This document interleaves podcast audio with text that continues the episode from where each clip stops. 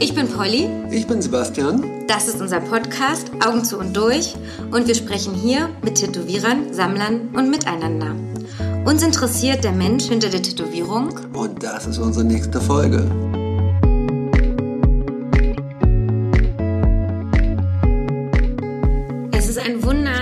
In Berlin ist und gerade nicht in der Weltgeschichte rumtourt und sich seinen ersten Abend für uns geblockt hat, obwohl er nur wenige Tage Guestspot in Berlin bei Sticks and Stones macht. Willkommen, Alex Dörfler. Hi. Hallöchen. Und das Schön, dass du da bist. Sechs Stunden Autofahrt. Sechs Stunden Autofahrt hat er hinter sich. Ein bisschen rumgegurkt. Plus Parkschein-Desaster in Berlin. Man hätte es auch schneller haben können. Man hätte es schneller haben können, mit der nachhaltigen Bahn zu fahren. Ich gehe gleich, ich, das ist mein Stichwort gewesen, schnell. Ich fange jetzt ganz schnell okay. mit Quickies an. Mach das. Alex, ich stelle ein paar Fragen. Raus. Äh, entweder oder Fragen. Äh, lieber Rotary oder lieber Schwule? Beides. Beides. Streetshop oder Privatstudio? Äh, Privatstudio. iPad oder Handarbeit? Beides gut, aber iPad ist auf jeden Fall hat einiges einfacher gemacht. Ja, benutzt du auch aktuell. Benutze ich auch. Ja. Durchs, äh, durchs Reisen irgendwie kein Zeug dabei gehabt und dann am iPad angefangen und jetzt äh, schon seit Ewigkeiten nicht mehr Papier gezeichnet, weil es einfach zu einfach ist. Und mhm. ähm, ich benutze es eigentlich genauso, wie ich es auch Papier benutzen würde. So.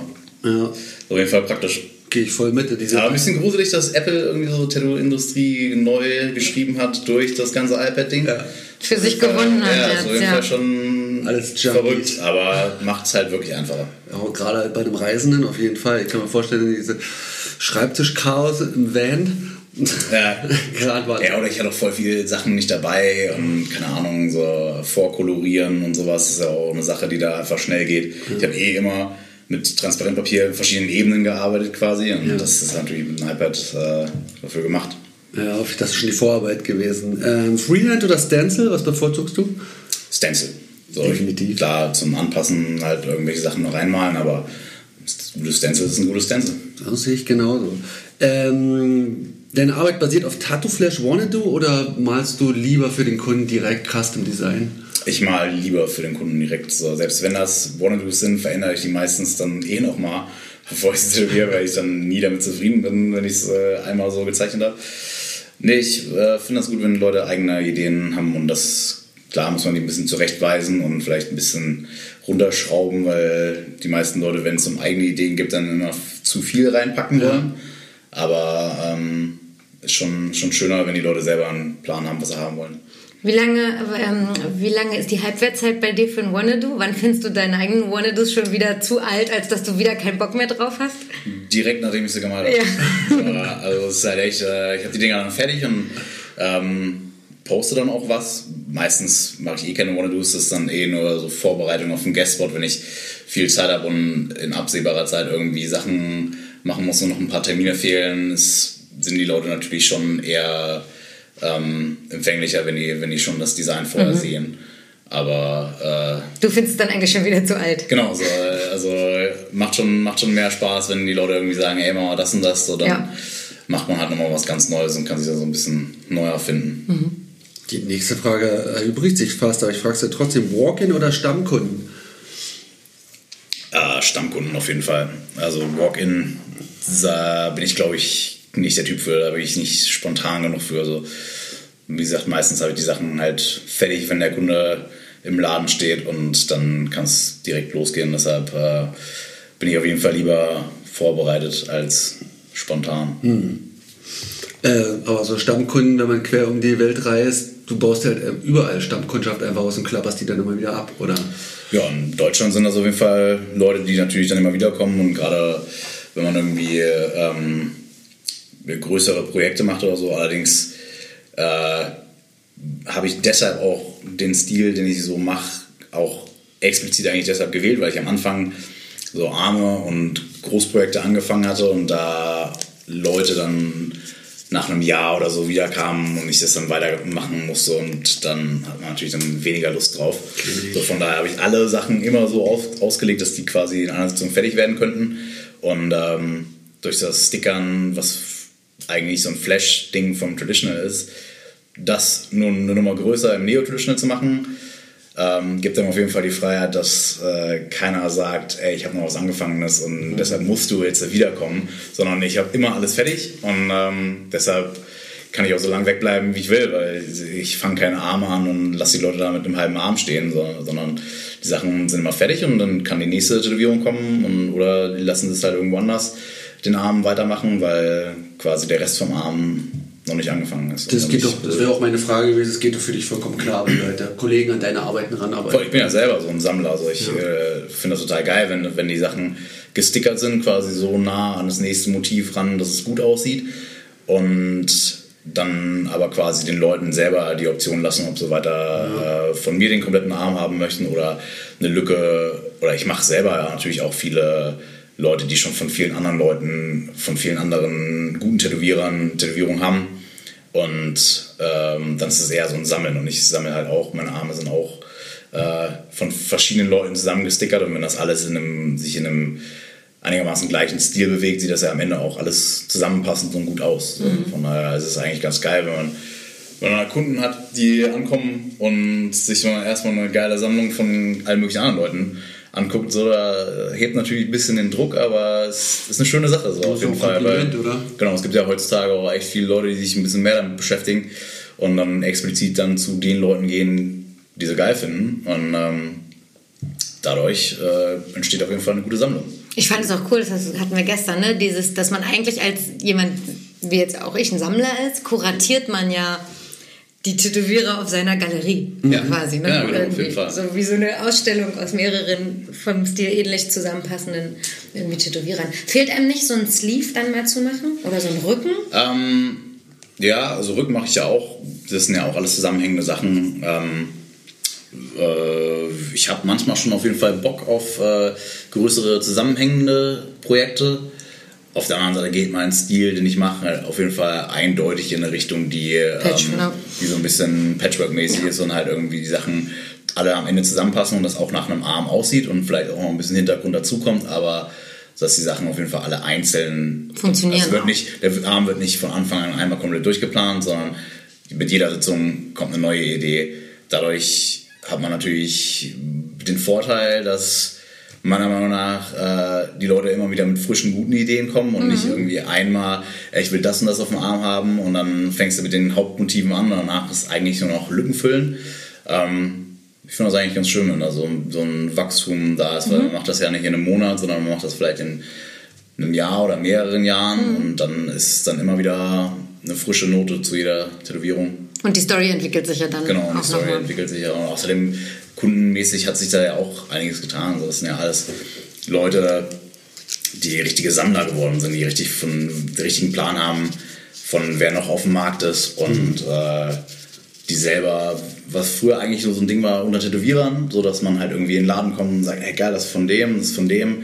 Äh, zeig mal den Rest, was hast du noch so? so? Es gibt ja auch ganz viele Kunden, die das genauso machen, die genau nur zu geilen Leuten gehen, die sie selber gut finden und sich da so das Beste mit abholen. So. Ja, verschwimmt auch die Grenze zwischen Kundschaft und Kollegen. Ne? Total. Also man kann nicht mit Total. Sammlern auf ja. einer Ebene reden. Die wissen nichts über Maschinen, so, aber die kennen sich mit den ganzen Studios aus, Leuten aus. Genau. Also das und das ist auf jeden Fall schön. Ich kenne auch ganz viele Leute, die explizit bei ähm, Kundenanfragen gerade solche Leute natürlich bevorzugen, weil ja. äh, so, die ganzen Spanier, die lieben das, wenn, wenn, da Leute, wenn, da, wenn da Leute kommen, so, ey, wir haben vom Alex schon Sachen, ey, super geil, geil, da setzt sich was daneben. So, das sind alles Leute, die dann natürlich auch richtig Lust haben, sich auch den Rest von der Sammlung noch ein bisschen ja. anzugucken. So, das, äh, ist eine schöne Sache, das ist ein schöner Austausch. Und die Kunden haben natürlich alle völlig den Plan, was, was, was so los ist. So, meistens schon mehr als man selber. Ja. Ähm, klar, verstehen nichts vom Tätowieren, aber die äh, wissen auf jeden Fall alle heutzutage genau, was sie wollen. Und das ist eigentlich eine schöne Sache.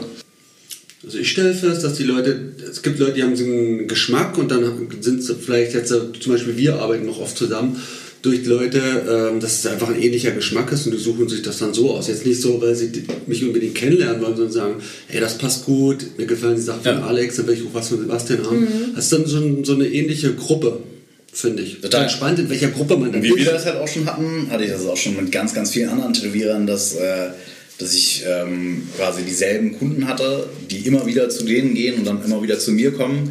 Und ich mich aber, ich, ich, jedes Mal die Arbeit von dem anderen abfeier, wir uns aber als Tätowierer selber noch nie begegnet sind. Das ist Ja, total lustig, dass ja, man genau. total viele Kunden gemeinsam hat und sich dann auch so, oh geil, bestellen wir das nächste Mal schöne Grüße so. Ja, dieses und, ja, genau, aber eigentlich hat man sich selber noch nie getroffen. Und dann trifft man sich irgendwann. Und dann ist, so, dann ist gleich ein Gesprächsthema da, so, ey geil, ja klar, ich kenne deine Arbeiten so, wir haben gemeinsame Kunden, so und da ist so irgendwie dann direkt so eine, so eine Verbindung da. Als würde man sich schon jahrelang kennen, obwohl man sich noch nie gesehen hat. Nur weil man die ganze Zeit seine Arbeiten anguckt, während man da. Mhm. Hat man schon das Gefühl, man kennt sich irgendwie. Ja. Ja, die Kunden tragen auch Geschichten so hin und her. Ja. Ne? Also ich, ich frage da gerne mal nach, so, so wie ist es bei dem Laden und so bla, wie machst du das so? Ja. Und Genau, man bräuchte ja dann auch so ein bisschen auf. Ja, das ist so ein Kommunikationsmittel auch.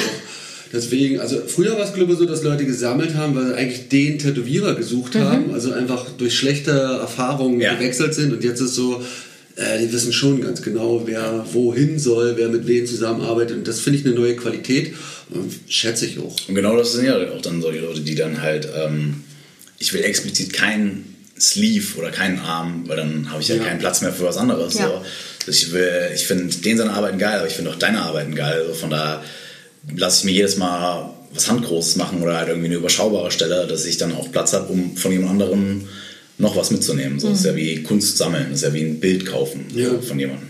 Wandelnde Galerie fand ich gut. Ich, fand, ich, ich hatte immer die Idee, dass man, man könnte sogar noch weitergehen und zusammenarbeiten, dass die Motive von den Leuten interagieren miteinander. Also manchmal hatte ich, weil das hatte ich glaube bei, bei Max war das so, da habe ich ein, ein Profil gemacht und Christoph hat einen, einen hängenden Affen irgendwie daneben gemacht, der irgendwie der, der Frau irgendwie so an der Nase rum. Also der hat explizit auch drauf. Ist ja auch so ein Ding, was gerade voll äh, im Trend ist, sozusagen. Die Spanier machen es ja relativ häufig so, dass sie halt irgendwie mit vielen ähnlichen neotraditional Arbeiten zusammenarbeiten, dann halt irgendwie zwei Tätowierer dann an einer Tätowierung Ja, das das Gleiche machen und ähm, dadurch, dass die Stile ja schon relativ ähnlich sind und dass dann nur irgendwie jemand, der sich auch wirklich mit dem Stil auskennt oder das sehr streng verfolgt, sehen kann, wer was gemacht hat, aber im Endeffekt ist es dann eine Tätowierung, die von zwei verschiedenen Tätowierern gemacht wurde. Ja. So.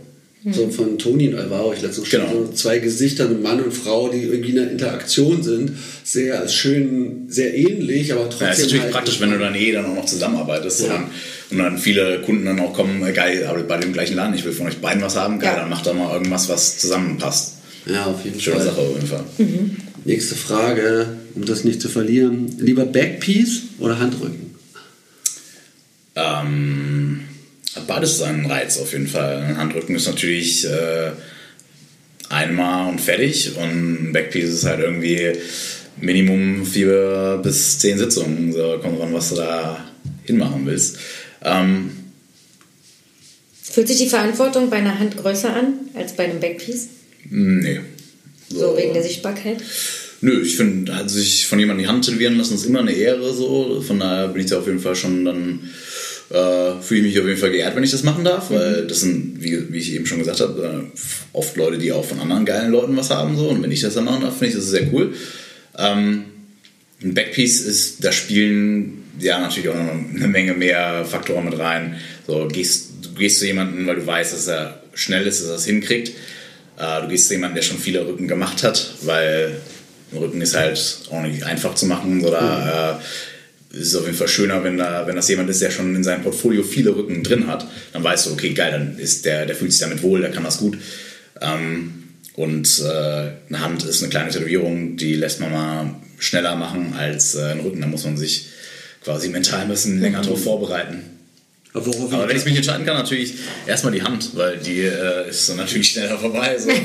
ähm, genau darauf wollte ich hinaus, dass Backpiece halt ein, eine Heidenarbeit ist. ja, halt mag ich trotzdem auf jeden Fall, aber bei, wenn, kommt es an, wie schnell man bei den Leuten vorankommt, es kommt auch an, wie, wie gut die Leute aushalten, weil man fühlt ja auch immer mit den Kunden so ein bisschen selber mit und wenn die halt richtig am Leiden sind, dann äh, ist das für dich natürlich auch anstrengend zu arbeiten und du fühlst halt mit denen mit und weißt, was sie da gerade durchmachen. Ähm, ja, von daher äh, ist eine Hand auf jeden Fall eine sicherere Bank. So. Definitiv oder auch ein guter Starter. Ne? Ja. Ich lerne dich erstmal kennen, ja. Bevor wir da so ein Riesenprojekt machen. Ähm, wie sieht's aus, so Lidocain, TKTX, Emla, ist das okay für dich oder willst du, dass die Leute mit purer Willenskraft da durchgehen? Ähm, es kommt ganz auf den Typ drauf an. Also äh, manche Leute haben halt einfach nicht so ein hohes Schmerzempfinden, die stecken das easy weg. Dann tätowierst du am nächsten Tag bei jemandem die gleiche Stelle und der quält sich halt total durch. Ähm, und wenn er sich so sehr quält, dass das Arbeiten auf jeden Fall schon darunter leidet, dann soll er gerne Creme nehmen. So, ähm, wenn er das mit mir vorher abgesprochen hat, finde ich das keine verwerfliche Sache. Und wenn man als Tätowierer weiß, damit umzugehen, quasi nicht überdosieren und ähm, Emler zum Beispiel nicht bei offener Haut irgendwie zu benutzen, sondern halt irgendwie vorher und dann ist gut. Bei Emler muss man halt auch sagen, gut, es ist dann halt eine Stunde geil, aber danach ist es genauso Kommt beschissen so. zurück. Ähm, Kommt doppelt zurück.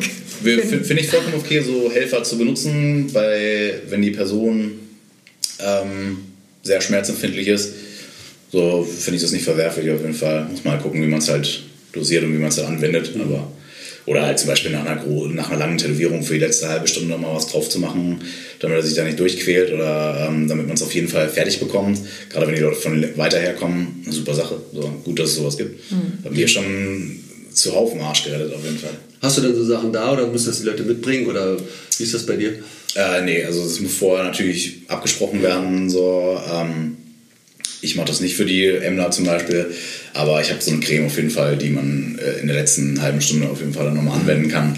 So, da habe ich was da. Aber ähm, schöner ist natürlich, wenn es die, die Leute ohne irgendwas packen. Hat sich das verändert? Ist das gängiger geworden, dass man schon gleich nach Salbe fragt, jetzt wo man nicht mehr dieses Hardcore-Image hat und denkt, ich muss auch ein krass harter Kunde sein, ich darf jetzt auch nicht als Mann da liegen und leiden? Also im Trend verändert nicht, aber wenn du einem Stammkunden, der bei dir schon richtig gelitten hat, einmal die Scheiße zeigst, dann wird er nächstes ja, Mal auf jeden auf jeden Fall. Danach fragen. So. so, und gerade wenn du Tätowierer tätowierst, so, die nehmen sich dann natürlich alle Helferchen schon mit und sagen, hey, ich habe das dabei, das können wir auf jeden Fall anwenden, weil Ja. Wenn man wenn man irgendwie den Schmerz umgehen kann, dann natürlich macht man das dann. Und ich habe von vielen anderen Tätowierern auch schon gehört, wie du, Sebastian, die auch versaut hast, natürlich, weil du es halt super, natürlich, also wirklich ja mega mitdenkst mit erstmal vorritzen, dann Creme und jede Fläche wird vorgeritzt. Die können nirgendwo anders ja fast nicht mehr Ich nenne- durchstehen. Ich nenne das Kunden. Also du machst das, äh, Ja. du, du, machst das vorher schon ungefragt quasi, oder? Nee, ich frage schon mal, weil es schon Leute gibt, die sagen, ich will bewusst das ohne machen. Ich, Ja. Dann gibt es auch wieder Leute, ich hab- will nicht so viel Chemikalien in mir drin Äh, haben. du dieses Vorritzen, ich, äh, hatte ich, äh, bei, weißt du noch, hier bei den äh, die, Ja. Schu- bei die Schultern, ähm, finde ich, hat überhaupt nichts gebracht. Also fand ich völlig sinnfrei irgendwie, weil die dünnen Linien an sich schon mal wehgetan haben, danach nochmal die doppelte Zeit nochmal die Linien gezogen. So, ich, ich bin eher so, wenn ich das benutze, dann ähm, nach Linien und schwarz, wenn die Haut offen ist und dann was drauf machen, kurz einwirken lassen und dann weitermachen und das äh, hilft meistens mehr, aber wie gesagt, also da ist auch jeder anders, da Ja. arbeitet auch jeder anders oder Es fühlt sich auf jeden anders an. Ich fühle mich in Linien am schlimmsten, deswegen finde ich es mit dem Anritzen super geil. ja.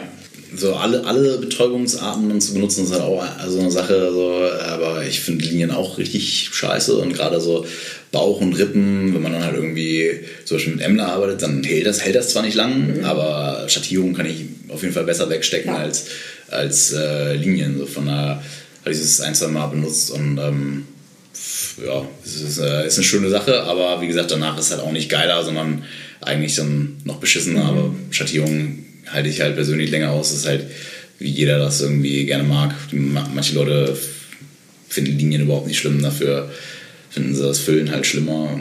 Aber für dich selber nimmst du auch lieber Helferlein. Ja, an, an Stellen, die auf jeden Fall echt beschissen sind, da habe ich auf jeden Fall ein, zwei Mal das äh, auch benutzt und war damit auch mit der Entscheidung ziemlich zufrieden, Ja.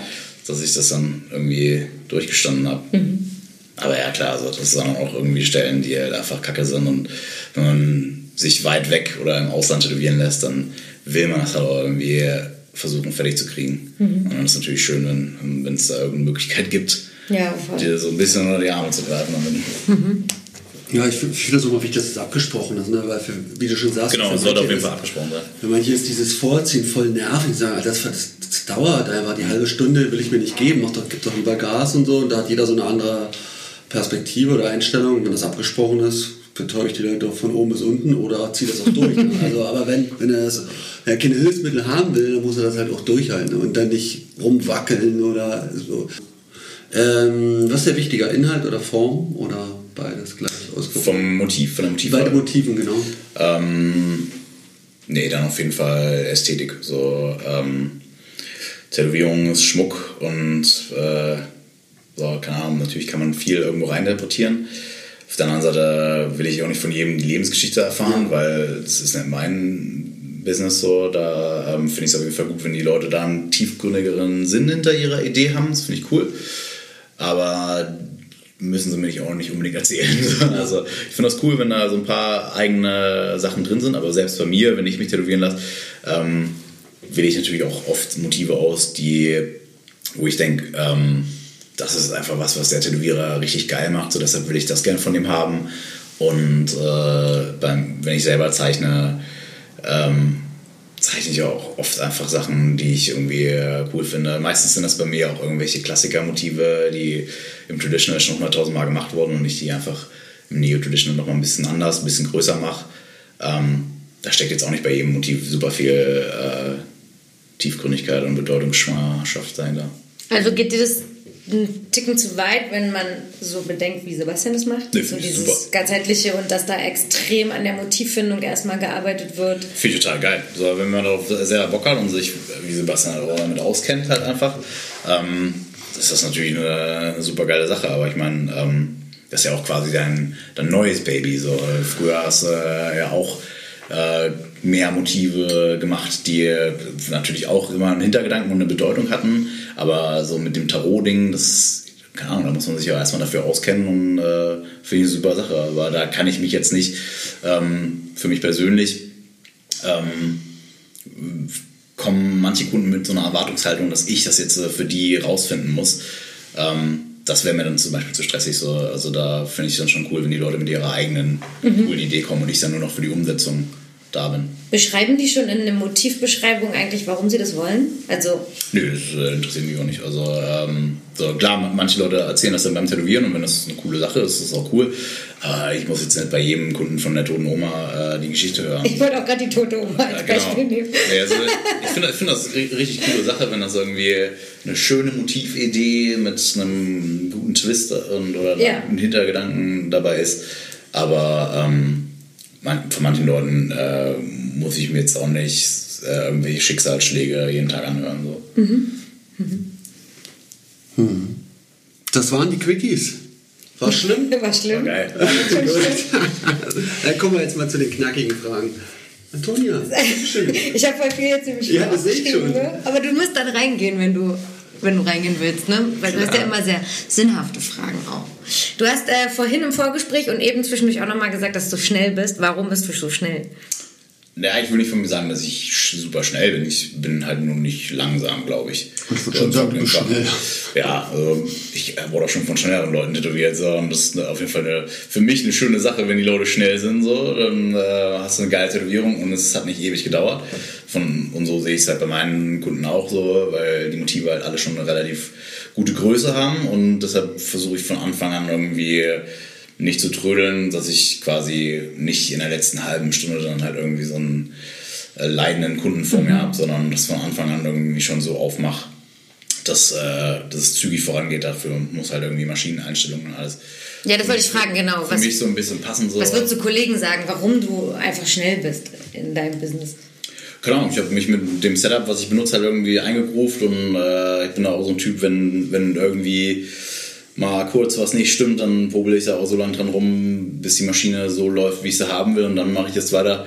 Und äh, dadurch so schattiere ich halt nicht viel dran rum, sondern so die meisten Sachen sind halt bei mir schon sehr äh, flächig gefüllt und ähm, wenn die Maschinen genau das machen, was ich denen sage, dann äh, geht das auf jeden Fall dann auch zügiger voran. Und das ist natürlich ein schönes Gefühl, wenn du halt irgendwie mit deinem Arbeitsmaterial irgendwie umzugehen weißt und dass halt irgendwie alles funktioniert, weil wenn du so Tage hast, wo halt alles nicht stimmt und alles nicht funktioniert, dann äh, arbeitest du erstens deutlich langsamer und selbst wenn du nicht deutlich langsamer arbeitest, kommt es dir vor, als würdest du ewig da drin Ja. rumpopeln. So. Und das hasse Das ich, das Gefühl. So.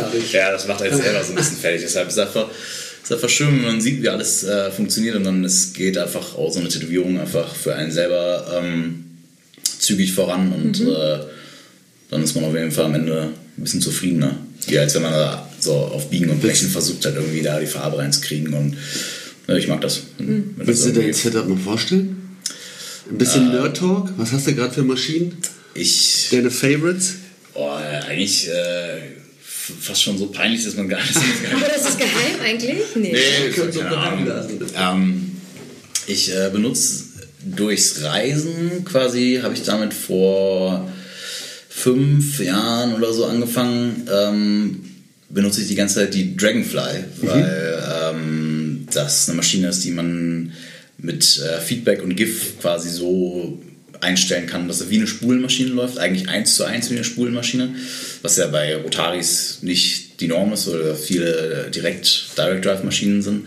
Ähm, und mit der Maschine hat man einfach die Möglichkeit irgendwie äh, GIF einzustellen und ähm, dadurch läuft die genauso wie eine Spulmaschine, wie ich meine anderen Spulmaschinen auch damals benutzt hatte und äh, ist natürlich deutlich leichter, was auf jeden Fall ähm, für mich eine super Maschine ist. Sieht ein bisschen scheiße aus, aber Solange du die Tätowierung schnell und clean hinkriegst, Ja. wa- was soll das? ich hatte die am Anfang in allen wirklich verschiedenen Farben. Also die Einstellung, wie ich die laufen lasse, ist bestimmt auch nicht die schonendste. Ich habe da auf jeden Fall drei, vier, fünf Maschinen schon äh, durchgejagt. Durchgepeitscht, Wir waren immer in irgendwelchen wilden, pinken oder weiß ich was für Farben. So. Von daher waren das für mich so scheiß Pokémon-Maschinen, mit denen man halt reisen geht so, und da keine Spulmaschine mit rumschleppen muss. Und irgendwann hatte ich mich dann so dran gewöhnt, dass ich dann nur noch benutzt hatte und bin immer noch auf jeden Fall äh, ganz gut mit zufrieden. Scheiß Pokémon-Maschinen, geil. Ja, die sahen Die halt scheinen zu bringen, ne? Ist halt echt so ein Klassikding, ne? Wenn man auf Instagram geht, dann kann man nicht sehen, wie dein Laden heißt. Oder wie es Ähm, es ist ein Privatstudio, der hat auch keinen Namen. Okay. Ich bin ähm, beim Lukas Wagner in den alten Laden. Der Harry Hafensänger arbeitet dann noch mit mir. Und äh, das war den ihr Laden und die hatten sich irgendwie nicht auf den, Laden, auf den Namen geeinigt. Ach so, echt? Und von daher hatte ich da jetzt auch nichts dran geändert und keine Ahnung, im Endeffekt ändert sich ja auch nichts. Ähm, ist ein Privatstudio und wir haben kein Schaufenster oder so, von daher musste auch nichts dran stehen und deshalb hatten wir uns dann, das hatte glaube ich irgendwann mal einen, La einen Namen, aber ähm, den hat nie jemand benutzt und äh, deshalb heißt er jetzt einfach, hat er keinen Namen. So. Hast du einen heimlichen Namen, wie du deinen Laden nennen würdest? Wenn du mal einen Nö, Laden also hast, wie gesagt, ich, ich, ich stehe im Moment zumindest auf diese Privatstudio-Nummer, ähm, weil ich einfach eine ganze Zeit lang im Streetshop gearbeitet habe und jetzt äh, ein bisschen genieße, so ein bisschen so ein intimeres Verhältnis mit den Kunden zu haben und einfach so ein bisschen ruhiger das alles anzugehen, so finde ich super. Ähm, und von daher plane ich auch gar nicht irgendwie mit einem eigenen Laden eröffnen und wenn das so privat ist, braucht das für mich auch keinen Namen so. also du arbeitest einfach unter deinem Namen und bist jetzt halt in Hamburg. Genau. Ich habe auch überlegt, ob ich das Ding überhaupt benenne. Ne? Also dieses, wenn es Privatstudio ist, deinen Namen zu finden, ist eigentlich fast sinnlos. Die Leute Genau. kommen wegen deinem Also Namen. ja Gut, zum Brand gehört ja oder- manchmal, dass man das irgendwie... Ja, genau, also man kann das auf jeden Fall machen, das ist auf jeden Fall cool, dann kann man das noch so ein bisschen ausfeiern oder kann Ja. man vielleicht noch eine Seite zu machen, falls man Gä- Gäste aufnimmt oder so, dann hat man dann wenigstens, für Gäste das ist eine ganz wichtige Sache eigentlich, weil die müssen ja posten, wo sie sind. Ähm, das war auf jeden Fall auch so ein Ding, wo ich mir gedacht habe, okay, vielleicht wäre es eigentlich schlau, den Ding einen Namen zu geben, aber ähm, ist ja nicht meine Entscheidung gewesen, ich habe mich ja auch nur ins gemachte Nest gesetzt quasi. Ähm, ja, und deshalb hat er keinen Namen. Weil du gerade Guestspot sagst, was erwartest du von einem Guestspot? Weil du bist ja viel unterwegs und nimmst das äh, Ich sozusagen... bin viel unterwegs, aber ich mache wenig Guestspots. Ah, okay. Ja. Okay. Also hast jetzt gar nicht so ein so Erwartungsparameter, was muss da sein, wenn Ah, du ich- zu einem ich- Guestspot gehst? Nö, ich, ich gehe, also ähm, ich werde gern eingeladen. Ähm, Ich, äh, ich mag, also ich will mich nicht selber einladen.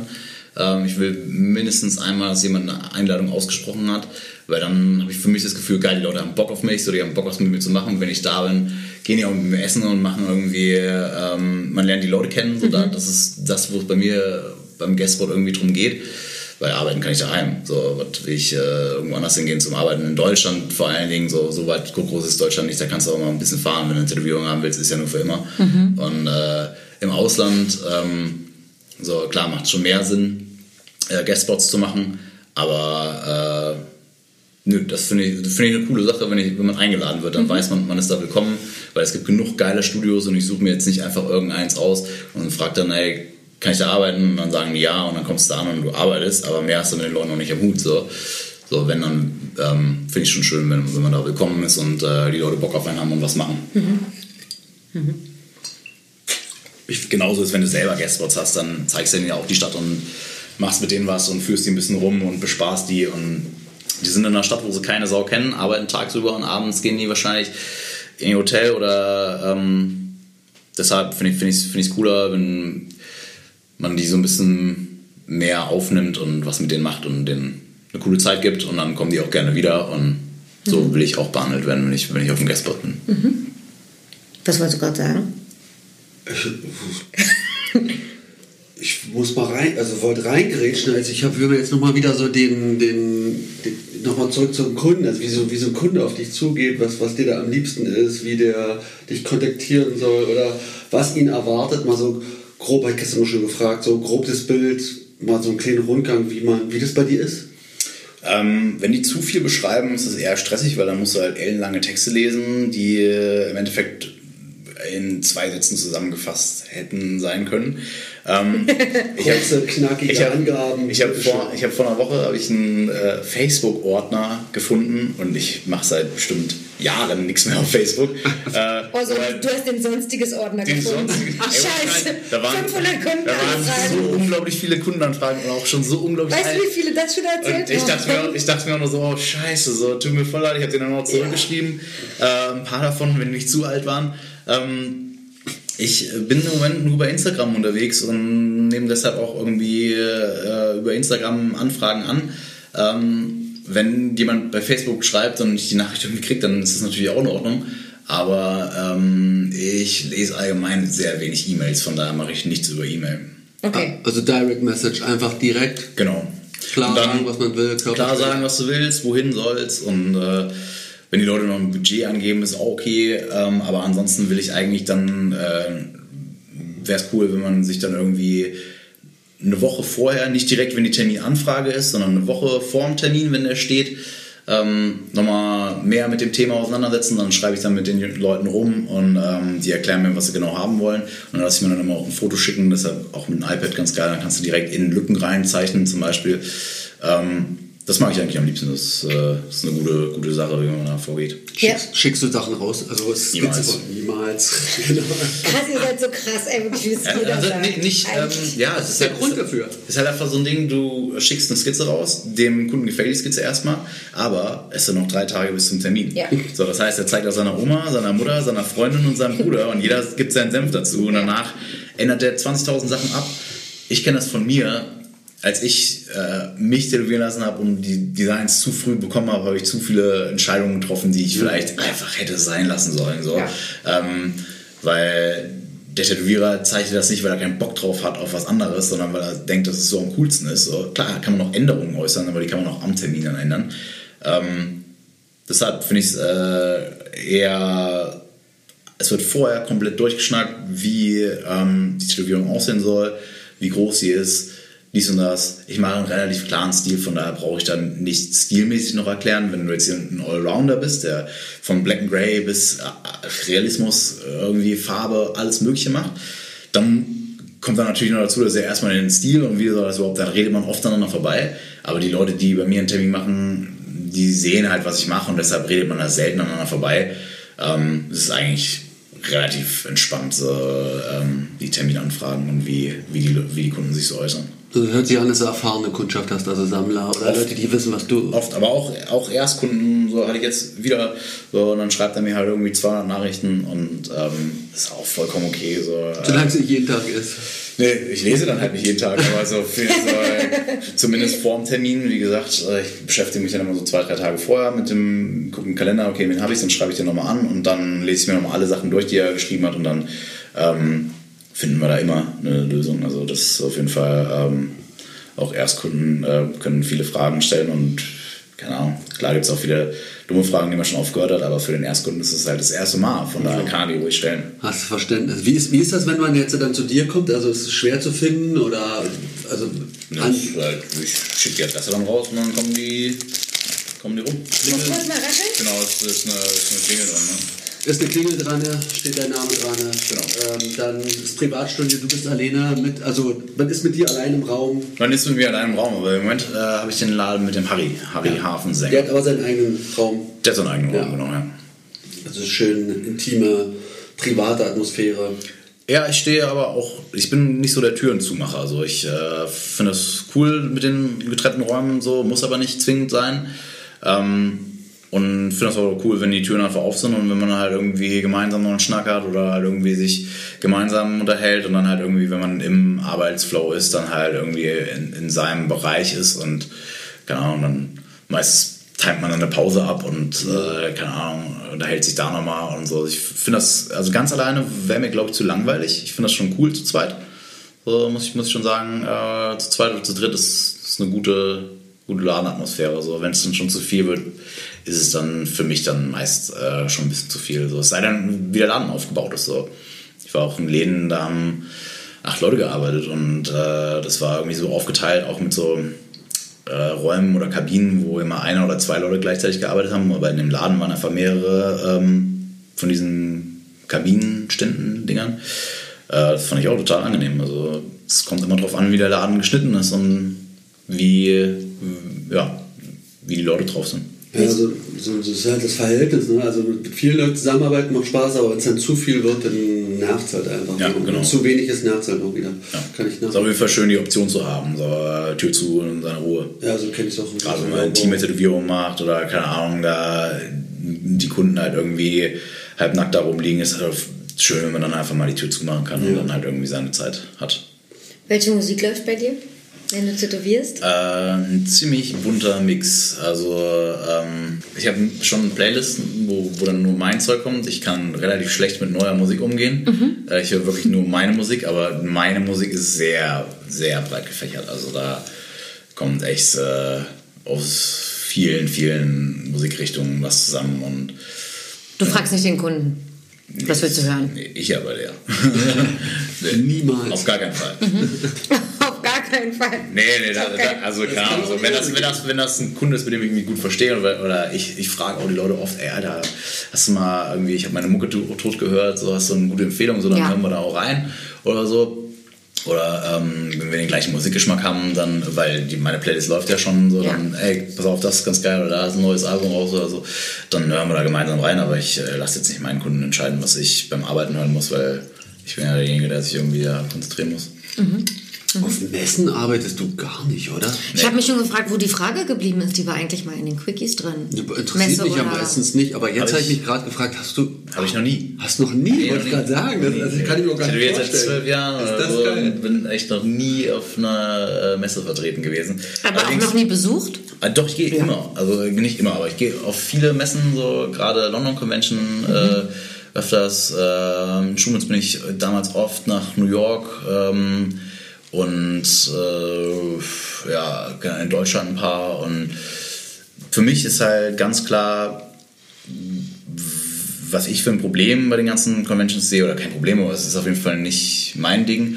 Ähm, die Leute arbeiten da den ganzen Tag, gerade wenn das eine Convention in Deutschland ist, dann kann ich auch daheim arbeiten. So, ähm, Die arbeiten da halt irgendwie, klar, es gibt keine richtige Liga und es ist irgendwie ähm, eine, eine stressige Atmosphäre.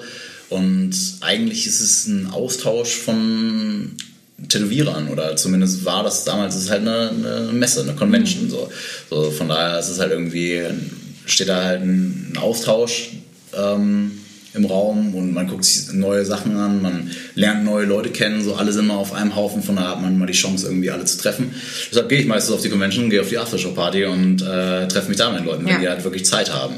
Und ähm, meiner Meinung nach ist da auf jeden Fall schon lang überfällig, sollte da so ein neuer Trend äh, hingehen, der das irgendwie ein bisschen mehr die Tätowierer in den Vordergrund hebt und nicht die Kunden. Und ähm, da hat jetzt äh, hier äh, Roberto Tropiano ähm, aus Barcelona diese Island Connection ähm, Sache angeleiert, wo halt wirklich äh, der Fokus auf den Tätowierern liegt und nicht auf den Kunden und äh, wo auch tätowiert wird, aber auch Kunst gemacht wird und dann halt irgendwie die Sachen an einen gemeinnützigen Zweck gehen, Ja. äh, alles was da äh, bald zusammenkommt. Aber im Endeffekt geht es eigentlich nur um die Tätowierer an sich, so dass die äh, eine Zeit miteinander verbringen, sich neu connecten, deshalb heißt es wahrscheinlich auch so und Mhm. äh, ist auf jeden Fall am Ende geht man mit einer Menge Freunde aus der ganzen Sache raus, weil man einfach eine lange Zeit miteinander verbracht oder eine Zeit miteinander verbracht hat und sich dann am Ende ähm, auf jeden Fall eine Menge coole Leute daraus kristallisieren, die man wahrscheinlich Ja. so nicht kennengelernt hätte. Und auf jeden Fall nicht auf einer, irgendeiner Convention, wo man die Leute nur im Suff an einer Aftershow-Party kennenlernt. Das ist eine coole Sache und das ist, glaube ich, auch eine gute Richtung, in die sich das gerade entwickelt, weil ähm, die meisten Messen sind halt sehr kommerziell geworden, wo es halt nur um ähm, eine Show mache für die Kunden geht und nicht um die Tätowierer selber, so, weil die Tätowierer den ganzen Tag am Arbeiten sind und wahrscheinlich die Hälfte davon danach so im Arsch ist, dass die nach Hause geht aufs Hotelzimmer und die restlichen sich an der Bar treffen und an der Bar auf jeden Fall natürlich auch gute ähm, Gespräche haben. Gespräche haben, aber es ist auf jeden Fall schön, wenn man mal so ein bisschen Zeit hat, Zeit hat einfach, sich ein bisschen näher mit der ganzen Sache auszutauschen. Ja. So. Das ist eine coole Sache. Das, glaube ich, geht in eine gute Richtung. Deshalb bin ich ähm, nie auf Conventions am Arbeiten gewesen, weil ich mir immer denke, okay, dann habe ich da einen Stand, aber dann tätowiere ich vielleicht da ein, zwei Leute, aber Ja. ähm, Die kannst du wirklich auch. die können ich auch woanders tätowieren. So. Deshalb mache ich meist, ähm, oder hm, habe ich es öfters so gemacht, dass ich dann in der gleichen Stadt vielleicht eine Woche vorher einen Guestspot mache, äh, in einem Laden mit den Leuten abhänge und dann Mhm. halt einfach als Besucher auf die Messe gehe und mir das nochmal angucke. Wir haben auch schon ja, sehr oft darüber gesprochen, ähm, über das Thema, wie könnten eine gute Convention auch sein. Und es ist so lustig, weil jetzt, wo du sagst, zeigt, ist das nochmal in meinem Kopf. Eigentlich sind ja auch Messen in anderen Branchen und auch eigentlich ja die Grundidee Ist eine Fachveranstaltung, ist eine genau. Fachveranstaltung. Also auch die Mode, warum hat die Bread and Butter auf einmal dann äh, normales Publikum zugelassen? Ne? Das hört sich jetzt so elitär an, aber ursprünglich sind da gar nicht. Einkäufer hingegangen und die Marken haben sich gezeigt. Und Einkäufer sind da hingegangen und haben sich ausgetauscht mit anderen Einkäufern. Ne? Und Genau, vom Mutter auf Kosmetikmessen genauso genauso und ja. auf Baumarktmessen genauso. Genau. Da, da, Eigentlich, eigentlich sollte es so sein. warum sind da auf einmal Kunden und werden dort tätowiert? Eigentlich ist es total krass. Das also, finde ich, finde ich überhaupt nicht verwerflich. Nee, nee. Aber, ähm, ich, Das hat sich super Genau, der, der Fokus liegt Der- halt aber genau. viel mehr auf dem auf Den Kunden zu begeistern den und sich Kunden zu zu zeigen. begeistern.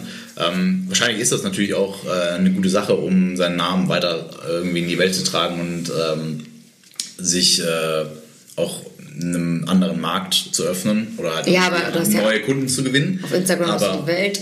Auf einer Klar, Messe heutzutage läuft viel über 5000. soziale Medien, aber es ist Ja. natürlich schön, wenn man das im echten Leben auch noch Ja. macht. Also ich sage jetzt nicht, dass es solche Conventions nicht mehr geben sollte, Mhm. sondern es ist, ich finde es cool, wenn es ähm, wenn so diese Zusammenarbeit und das, die, dieser Trend in so eine Richtung geht, wo sich auch einfach mal wieder wie eine Fachveranstaltung quasi Tätowierer zusammentreffen und eine coole Zeit zusammen haben und Mhm. sich dadurch ein bisschen mehr kennenlernen. Weil also das ist meine bescheidene Meinung, so in vielen anderen Ländern ist es auf jeden Fall so, dass da ähm, mehr Hand in Hand gegangen Das wollte wird. ich gerade fragen, ja. Und äh, in Deutschland so ein bisschen ähm, viel so eine Ellenbogengesellschaft äh, da ist bei manchen Leuten. So ist trotzdem, trotzdem schön, aber ähm, in anderen Ländern sieht man, sieht man das da irgendwie so, das ist wie hier vor ein paar Jahren, Mehr Community auch. Genau, wie es damals noch war, dass man sich irgendwie äh, als Tätowierer trifft und, äh, und sich da mit den neuesten Sachen austauscht oder, keine Ahnung, so ein bisschen Fach, Fachsinnbild. Weil du damals sagst, du tätowierst seit zwölf Jahren? Ja, mit damals habe ich jetzt nicht meine Nein, Generation nein, gemeint. aber du tätowierst seit zwölf Jahren. Also ja. Genau, ich tätowiere seit zwölf Jahren, aber mit damals habe ich nicht Nee. meine Generation gemeint. ich damals. Genau, ich bin quasi schon die neue Generation, ja. Und du hast bei Schumitz gelernt. Ich habe im Schulmitz gelernt, im Hardcore kennen. Genau. genau. Und sehr Hardcore jung. in Kassel. Ja, ich habe ähm, genau, bei. Hardcore in Kassel, Grüße. ähm, genau, habe damals äh, mit der Claudi, dem Marco, der Yvonne und dem Schumitz angefangen. Ähm, Hardcore Inc. Dann äh, haben wir irgendwann einen größeren Laden aufgemacht.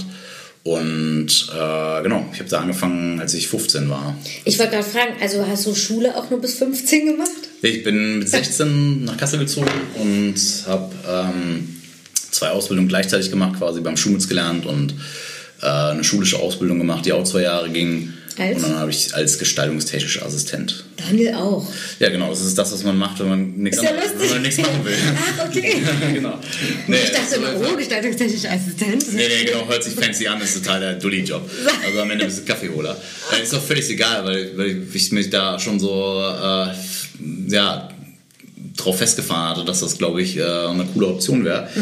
Aber habe da damals als Praktikant angefangen, genau, und dann irgendwann ähm, ähm, beim Schulmitz dann richtig gelernt und das dann auch von der Pike auf gelernt und da waren auf jeden Fall natürlich auch damals schon Guestspots da, die einem natürlich auch noch mehr Möglichkeiten eröffnet haben Otto zum Beispiel, das waren alles Leute, das, äh, Tätowierer aus Ungarn.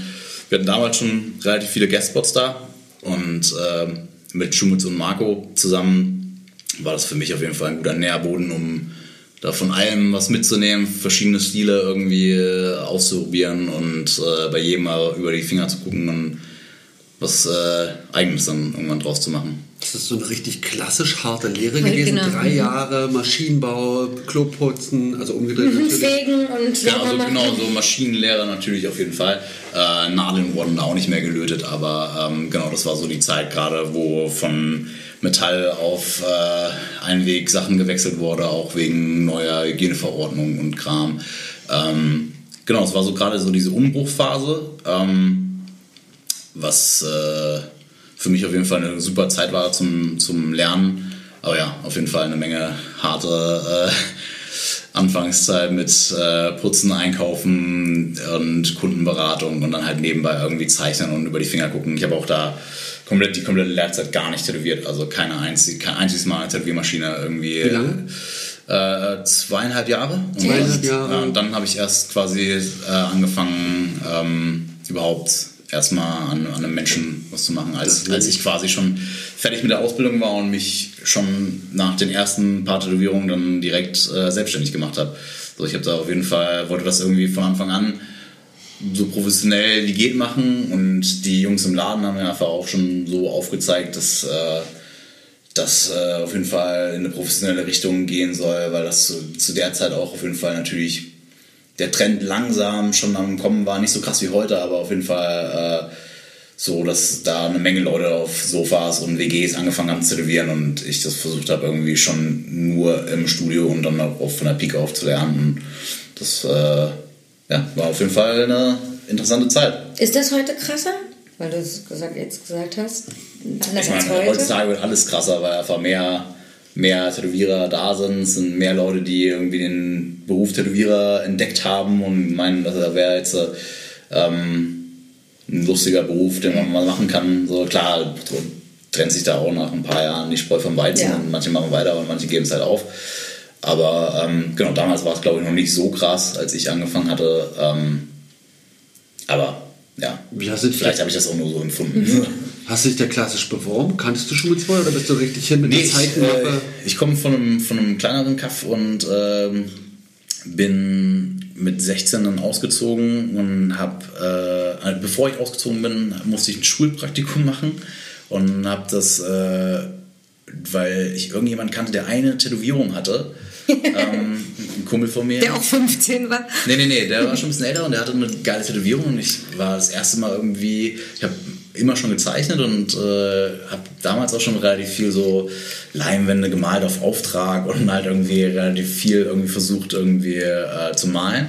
Und ähm, genau, hatte dann durch den irgendwie den Kontakt äh, nach Kassel da, aber da gab es auch schon viele Tätowierstudios in Kassel. Ich bin quasi durch Zufall beim Schumutz rein habe da meine Mappe hingelegt und habe gesagt, hier, ich würde mich gerne für ein Schulpraktikum bewerben mit 15 so. Und ähm, ja, der, der, äh, die, oder allgemein alle, die da zu der Zeit in dem Laden waren, haben mich da mit offenen Armen aufgenommen und gesagt, klar, können wir gerne machen, wäre eine coole Sache. Und dann bin ich zur Schule und das konnte ich dann im Endeffekt nicht machen, weil Tätowierer kein Lehrberuf war habe ich dann äh, das in einer Printwerkstatt gemacht und ähm, hab aber, war aber so angefixt von dem Laden, weil ich, weil ich einfach gesehen habe, was die da jeden Tag machen, wie, wie viel. Für mich war Tätowieren irgendwie so ein Hells Angels Rocker-Ding, äh, was äh, nicht so richtig was mit äh, selber zeichnen und, und einem künstlerischen Aspekt zu tun hatte. Von daher war ich da total beeindruckt von und bin dann in Sommerferien mit meinem eigenen Geld äh, keine Ahnung, habe ich mich da in einer Jugendherberge eingemietet und habe ähm, sechs Wochen lang beim Schumels Praktikum gemacht und habe äh, im Hardcore halt irgendwie ähm, gezeichnet und äh, da die Zeit durchgezogen und dann irgendwie durch ähm, Claudia und alle, die damals da noch waren, ähm, die mich so offen aufgenommen haben, dass ich äh, quasi dann das verlängert habe, so ein bisschen, in, mein, in, meiner freien Zeit immer nach Kassel gefahren bin und Krass. mich dann entschieden habe, dann eine Ausbildung in Kassel anzufangen und gleichzeitig da dann zu lernen. Und dann bin ich am Anfang noch gependelt und das ähm, war super stressig. Von daher bin ich dann mit 16 direkt ausgezogen und äh, habe da das volle Programm dann gemacht und ja. zwei Ausbildungen gleichzeitig gemacht und nach zwei Jahren ohne Geld äh, war dann war es dann auf jeden Fall so weit, dass ich dann auf jeden Fall gesagt habe, dass ich mich irgendwie damit auch selbstständig machen will. Und bin viel zu blauäugig, Kopf über irgendwie äh, da reingesprungen. Und dann war ich halt selbstständig und musste halt irgendwie abliefern. Und äh, ja, dadurch, dass ich die ganze Zeit abliefern musste und ich vorher eh schon so lange im Laden war, hat das ganz gut ange, angerollt. Und dann habe ich erstmal alle möglichen Stile, alles mögliche gemacht, was reinkam. Und ähm, das ging dann echt äh, alles ziemlich schnell. Warum? Hattest, ja, Entschuldigung. Hattest du, eine klare, hattest du einen klaren Stil also rein, weil du mich, du hast vorher gezeichnet und Leinwände drin? Also ich habe viel gemalt und gezeichnet, natürlich eine eigene Handschrift, aber mich nicht auf irgendeinen Tätowierstil festgelegt. Also kristallisiert sich das dann raus, wenn man genau, sieht, man ist Realistik schon so, ganz genau, gut, dann, dann, kann man auch... Was man so ästhetisch irgendwie findet, ja. versucht man dann irgendwann langsamer immer in, in, weiter in so eine Richtung zu gehen. Aber... Ähm, ich habe einfach eine gute Zeit erwischt gehabt, so, wo die Leute halt irgendwie äh, planlos, ohne irgendwelche Tätowierer jemals gesehen zu haben, in den Laden kamen und sagten, die wollen Lilien mit Schnörkel. Das war so die Zeit, wo ich angefangen habe. Mhm. Und das ist natürlich ein großes Motiv so. Und äh, da hatte ich ohne Ende Ausprobiermöglichkeiten, die ich irgendwie schwarz-grau, realistisch, Chicano-mäßig, Farbe, Watercolor, allen möglichen Scheiß. Ja. Sondern ich hatte halt eine Riesenfläche, wo ich dran ausprobieren kann. Ja. Das war halt ein Trend, wo ich richtig was mit anfangen konnte, weil die Leute mich richtig machen lassen haben. Mhm. Und dadurch äh, hat sich das natürlich dann irgendwie dann relativ schnell entwickelt, dass ich äh, gesehen habe, in welche Richtung ich eher gehen will. Und ja. Was sind das für Einflüsse? Also was waren so die ersten prägenden Leute, wo du gesagt hast, boah, das, das kickt mich, da, da will ich hin, was dass sich das so rauskristallisiert ja, dann, ne? Was, kannst du da Namen nennen oder hast du da Sachen? Boah, da gab es eine Menge Namen, keine Ahnung. Ich, äh, die, die erste Convention, äh, das war die Hameln Convention. Schöne Grüße an die Familie Eisenhower. äh, sehr geil. Sie war alle zwei Jahre nur und äh, da war ich, glaube ich, dreimal und ähm, sind mit einem kompletten Laden immer dahin gefahren und hatten eine geile Zeit. So. Ähm, da war Eckel ganz groß, Chris mhm. Detmar, Uncle Ellen. Ähm, das waren alles so Leute, zu denen man natürlich irgendwie aufgeblickt hat und äh, die äh, auf jeden Fall die großen Idole waren so ein bisschen oder zu, zumindest ein paar von denen. Ganz viele Amis kamen noch dazu, ähm, aber durch die Harmon Convention, wie gesagt, auch viele Deutsche dann erstmal nochmal neu kennengelernt. Ähm, Bammer war ganz groß, einen ganz großen New School-Stil, den man vorher nicht so gesehen hatte. ähm, da waren ganz, ganz viele Leute dabei, die, die einen da äh, ziemlich beeinflusst haben. Und äh, da hat man halt natürlich in, in jedem kleinen Ding was gesehen.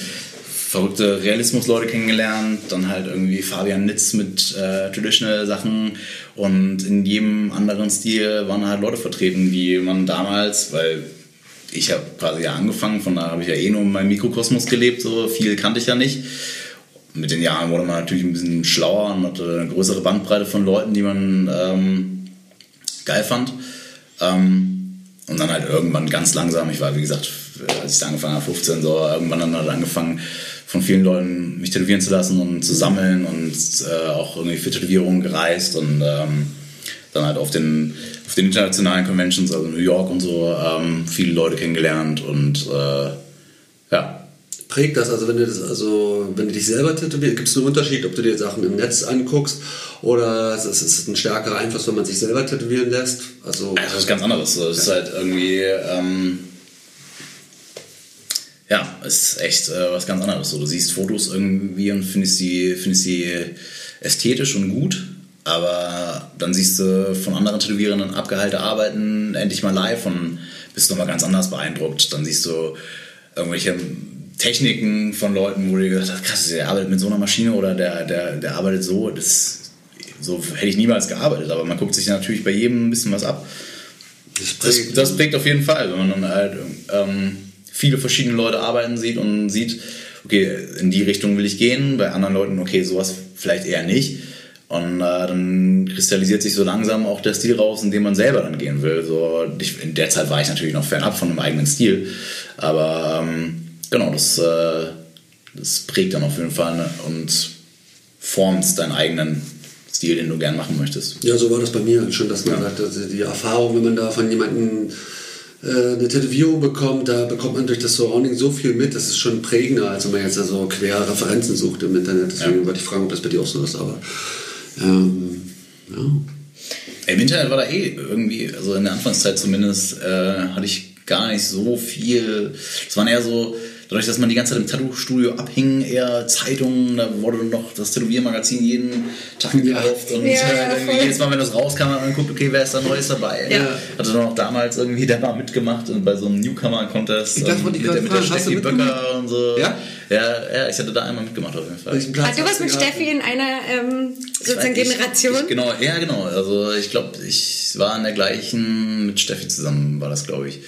Äh, ich habe, glaube ich, den zweiten Platz gemacht. Hat das was gebracht? Ist es eine mediale Aufmerksamkeit damals gewesen oder war das nur so? Ah, doch, ich glaube schon, dass das auf jeden Ja. Fall was gebracht hat, weil, wie gesagt, ich war in der Anfangszeit, so da jeder, alles, was medial irgendwie verwertbar ist, hat mir natürlich in der Zeit geholfen.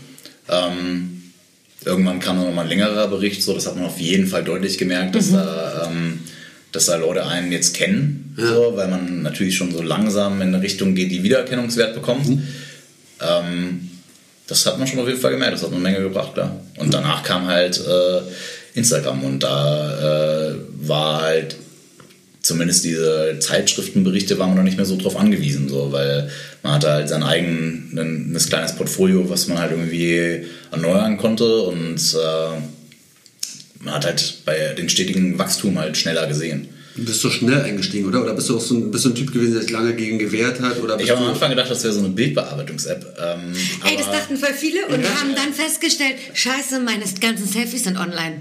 Weil die erst später gemerkt haben, ich habe wirklich von Freundinnen so Stories, ja, ich habe dann das hochgeladen und das und dann auch mal Brüste und habe dann gemerkt, das ist ja online. Aber ich dachte, das ist nur zum Filter wahrscheinlich, ich tun. war wahrscheinlich nicht der Erste, äh, also ich war wahrscheinlich nicht in der ersten Generation dabei, aber äh, na klar, dann doch irgendwann von Leuten mitbekommen, dass das, ähm, dass das gut für äh, Kundengewinnung und keine Ahnung, dass man da halt irgendwie seine Bilder und andere Leute seine Bilder sehen können. Und damals war es noch MySpace und dann halt danach kam Instagram.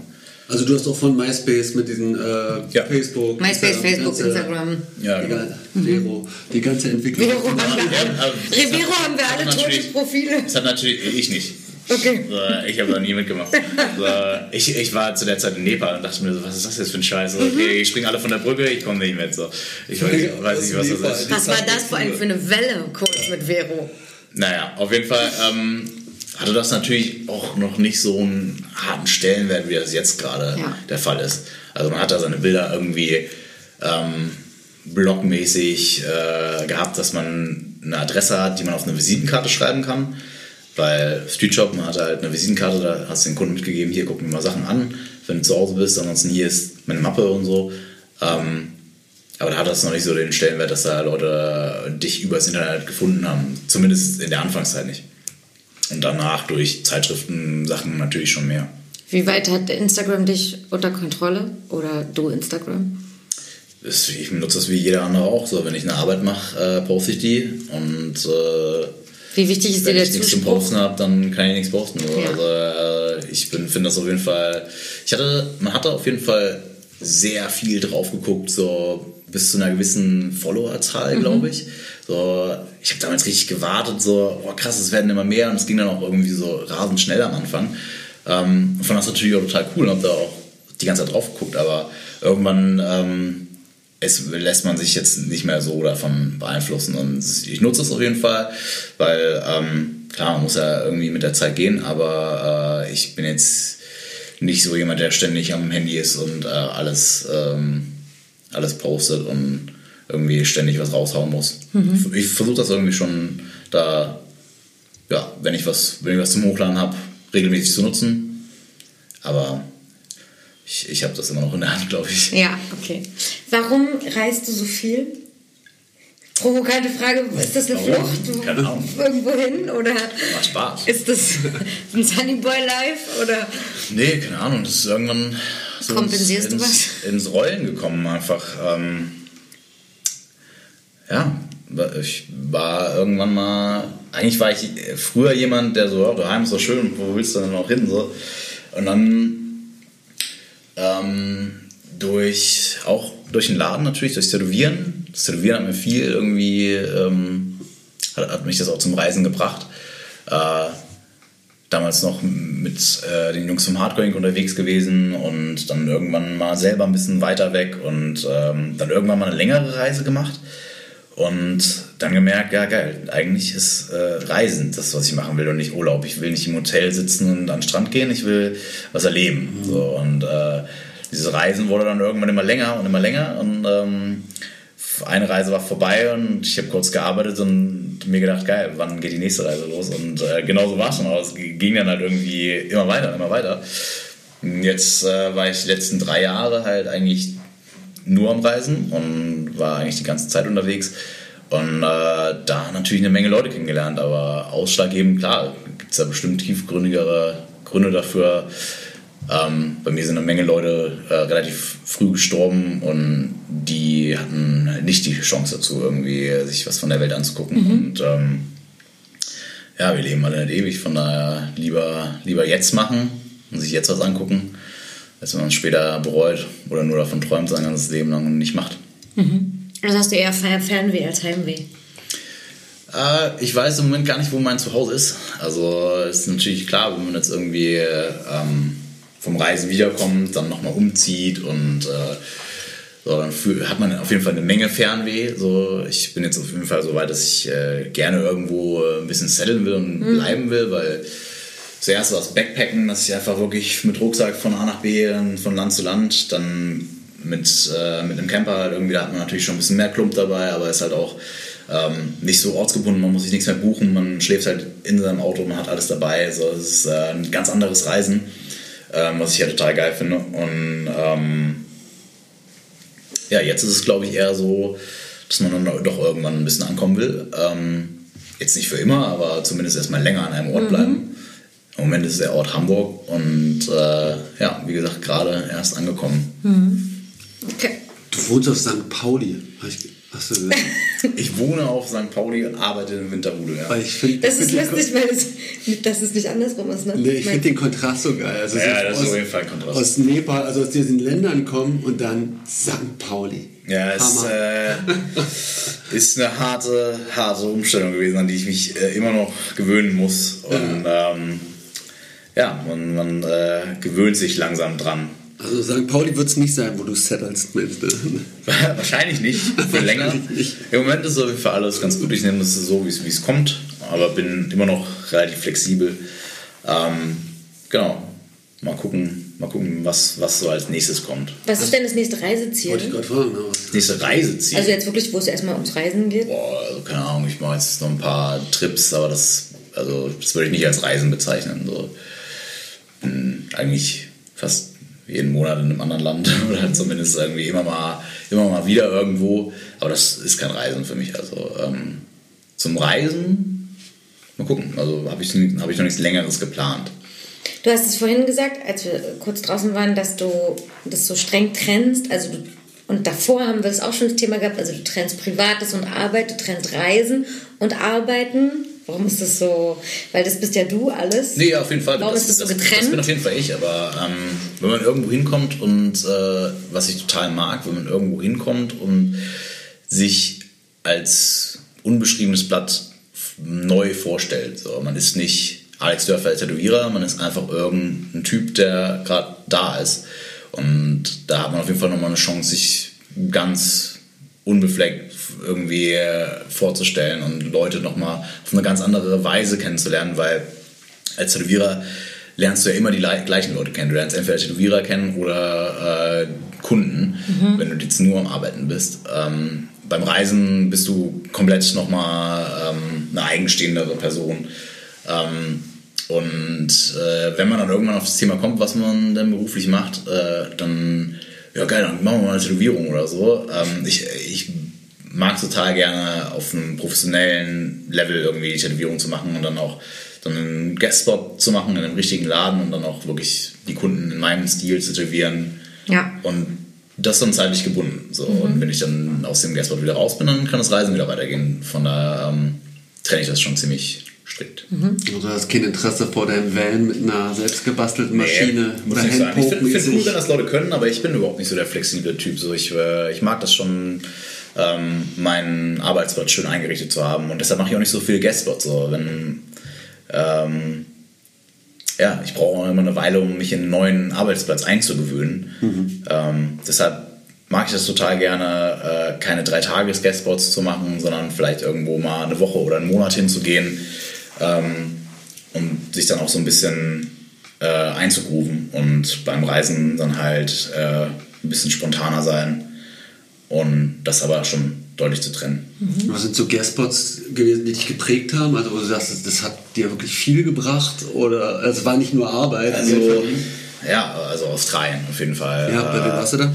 Ähm, Sam Clark. Ja. Ähm, den habe ich eigentlich durch Zufall kennengelernt, weil ich gerade in der gleichen Stadt oder in dem gleichen Dorf, aber das ist eigentlich echt nicht groß, das ist eine Kleinstadt.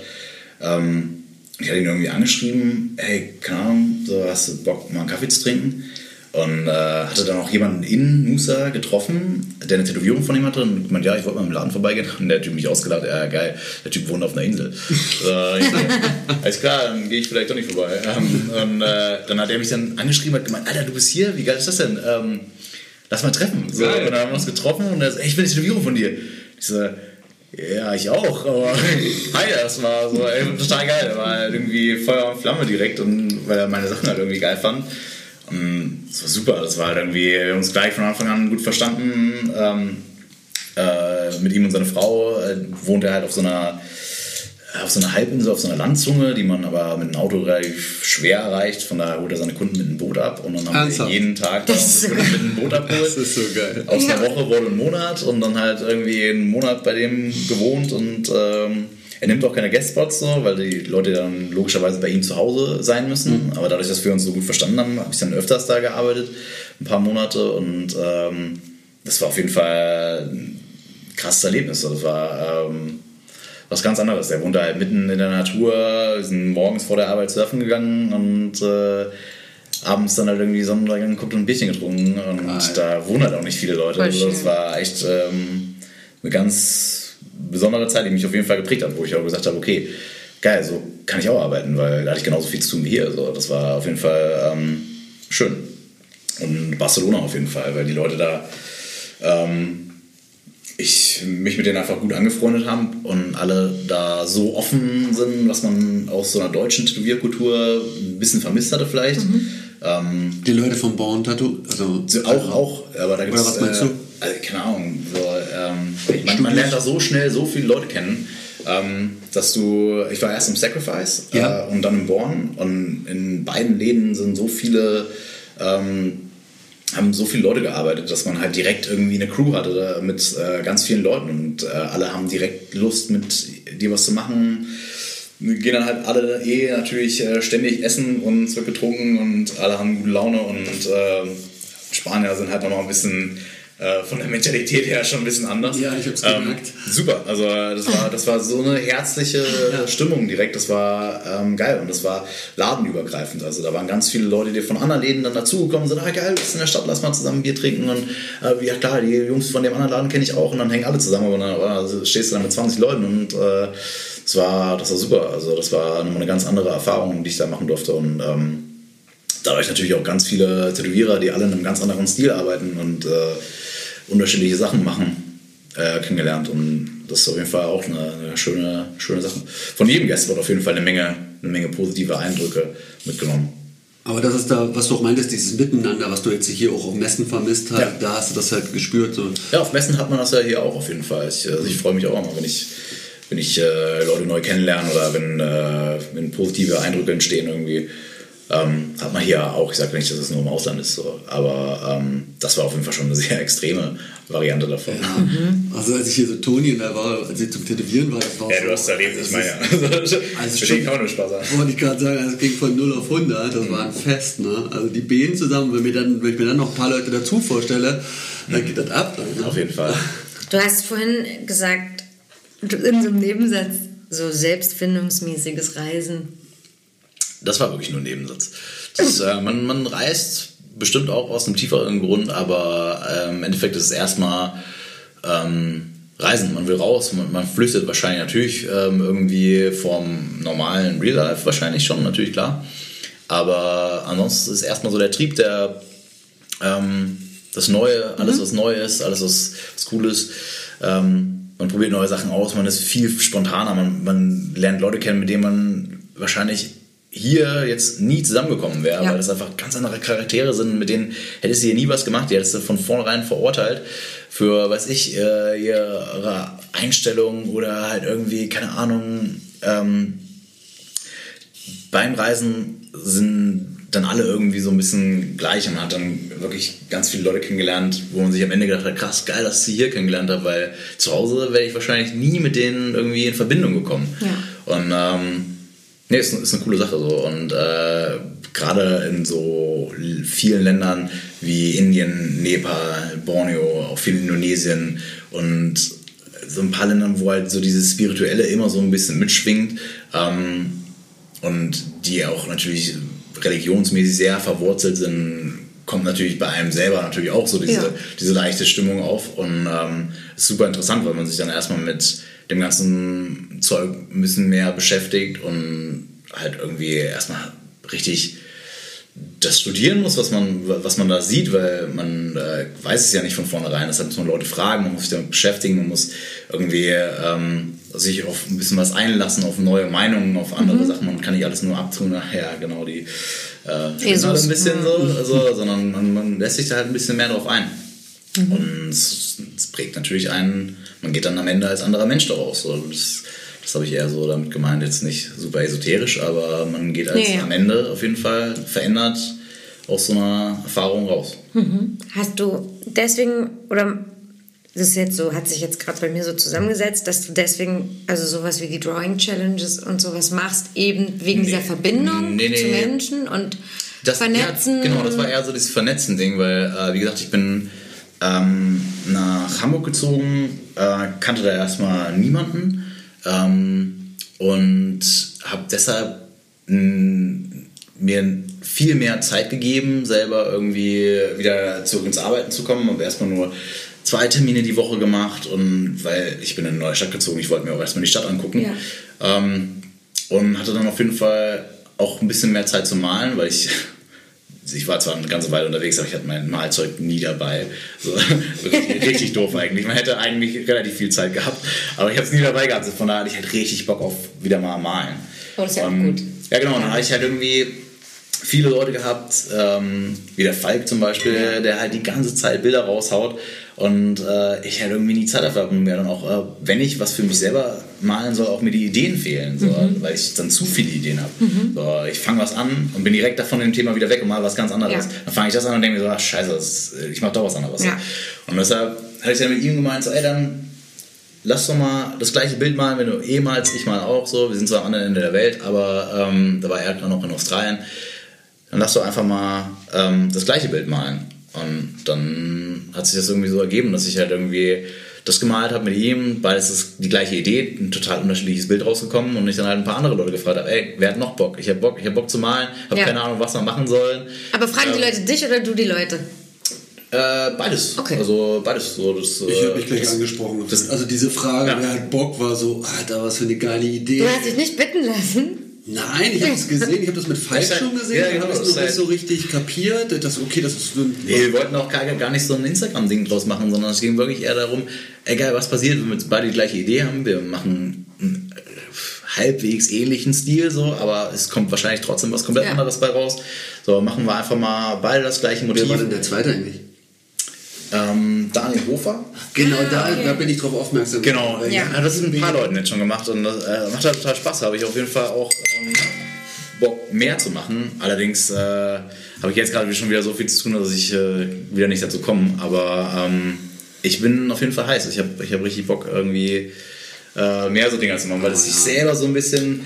Du musst abliefern und zwar zu, mit, einer, mit einer Zeitfrist auch noch, was auch noch super gut ist, weil dann legst du das nicht hin und wartest irgendwie drei Ja. Wochen, sondern du versuchst es irgendwie schon fertig zu kriegen. Das ist geil, macht Bock. Hm, Also ich fand es auch so, ich weiß gar nicht, warum das vorher noch nicht so war, aber das war Ja, voll, ne? so dieses 1 zu 1 halt auch, ne? nicht so eine große Gruppe, sondern man kann relativ zackig sich ein Thema festlegen und dann legt man einfach los. Genau, jeder, jeder ein Schlagwort raus und dann, geil, das machen wir jetzt so. Ja. Wir sehen uns in zwei Wochen und dann gucken wir, was wir abgeliefert haben. Also mir hat es auch voll Spaß gemacht. Ich würde mich freuen, da noch mehr zu sehen. Und mal ja, gucken, das ist halt echt geil, weil wenn man dann halt irgendwie die Sachen, so, es kommen ja dann oft schon irgendwie, ja klar, ist ja das gleiche Motiv so, aber Ja. es ist halt technisch dann komplett anders umgesetzt und dann schmunzelt man selber so, dann denkt man so, geil, scheiße, das hätte ich auch machen können. Kann man die jetzt alle bei Beyond Tradition kaufen? Jetzt so unser Weil unser eure Ding Challenge ja. ist drauf, ne? genau. Bei Beyond. Für, Ja, Okay. vielleicht machen wir da noch welche rein, aber ähm, Nee, die anderen, die anderen leider noch nicht. Genau, das letzte hatte ich mit einem Sepp Winter gemacht. Mhm. Und ähm, ja, ich habe auf jeden Fall Bock auf mehr. Wo wir gerade beim Namendropping sind, wen feierst du gerade total? Oder wem, wen würdest du erwähnen namentlich, weil du ihn supporten willst oder weil du sagen willst, ey, der ist echt richtig krass, die, der. Boah, keine Ahnung, kann ich jetzt mal. Äh, Noch zwei Stunden Ich wollte gerade sagen, die restlichen zwei Stunden dann schön mit Namen raushauen. Nee, keine Ahnung, das werden auf jeden Fall eine Menge Namen. Ähm, ich finde viele Leute äh, richtig gut. Ich finde, ähm, mich interessiert auch einfach äh, stilübergreifend halt auch Ja. andere Leute, die, ähm, die jetzt kein Neo-Traditional machen, Mhm. sondern vielleicht ein bisschen klassischer oder ähm, ja, ins Japanische gehend und so. Da finde ich auf jeden Fall eine Menge, eine Menge Leute gut. So. Keinen den jetzt. Wenn du einen sagst, Wenn ich, sagst genau, du wenn ich, andere nicht. genau, wenn ich einen sage, so. sage ich andere nicht. Das sagt jeder hier. Ja, das, das ist ein bisschen gemein. Vielleicht fallen sie mir nur gerade in dem Moment nicht ein. Ja. So, es gibt auf jeden Fall eine Menge Leute, die ich, die ich ziemlich gut finde. Okay. Ihr könnt euch alle angesprochen fühlen. Oh yeah. Alle außer. Alex Dörfler hat mich genannt. ähm, unser Podcast heißt ja Augen zu und durch. Okay, wusste ich gar nicht. Gut, hast du dich ja genauso gut beschäftigt damit wie ich. mit dir. ich habe mich super vorbereitet. Ich weiß, aber ich sollte mich nicht vorbereiten, das war Das ist Plan. Ich bin Immer ist einer vorbereitet, damit der andere frei ist zum Fragen. Ähm, was war dein letztes Augen zu und durch Erlebnis? Augen zu und durch. Also ein Erlebnis, wo du ein Risiko eingehen musstest, wo, wo du was. Boah, wie gesagt, äh, in den letzten Jahren, das war auf jeden Fall sehr risikoreich in vielen Ländern, wo da echt äh, kein äh, Netz und doppelter Boden ist und was, man, was einem dann erstmal so ein bisschen bewusst wird, wenn man in so einer Situation steckt, wo man, äh, die vielleicht echt ein bisschen sketchy war, wo man irgendwann rausgeht und denkt, ah, scheiße, das würde ich jetzt auf jeden Fall nicht nochmal machen. Hast du lebensbedrohliche Situationen gehabt, oder?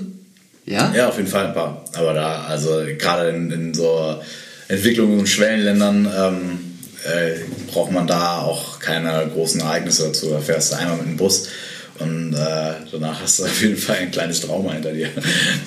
also in Nepal ist auf jeden Fall eine Menge passiert, das äh, ziemlich, ziemlich verrückt war. Aber ja, das äh, sprengt den Rahmen, glaube ich. Gehört. Nee, ähm, Zeit, Augen, aber- Augen zu und durch. Das war letzte Augen zu und durch äh, Ding war wirklich äh, nach Hamburg ziehen. Ohne groß nachzudenken. Meine Freundin hat einen Job da angenommen und äh, haben gesagt, geil, gehen wir nach Hamburg, probieren es mal aus. Und wenn es halt nicht ist, dann sehen wir halt dann weiter.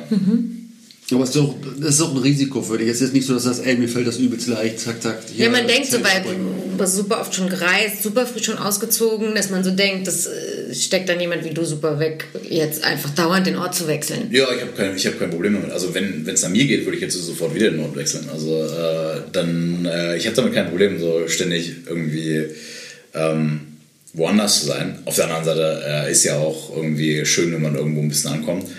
Ähm, Hamburg hat es dann auf jeden Fall am Anfang oder immer noch äh, macht es einem nicht super leicht jetzt äh, anzukommen, aber äh, zum Ladentechnisch zum Beispiel fühle ich mich gerade super wohl. Das ist äh, eine geile Arbeitsatmosphäre, das macht schon Spaß. Also da muss man natürlich auch immer das Positive dann in neuen Veränderungen sehen. Total.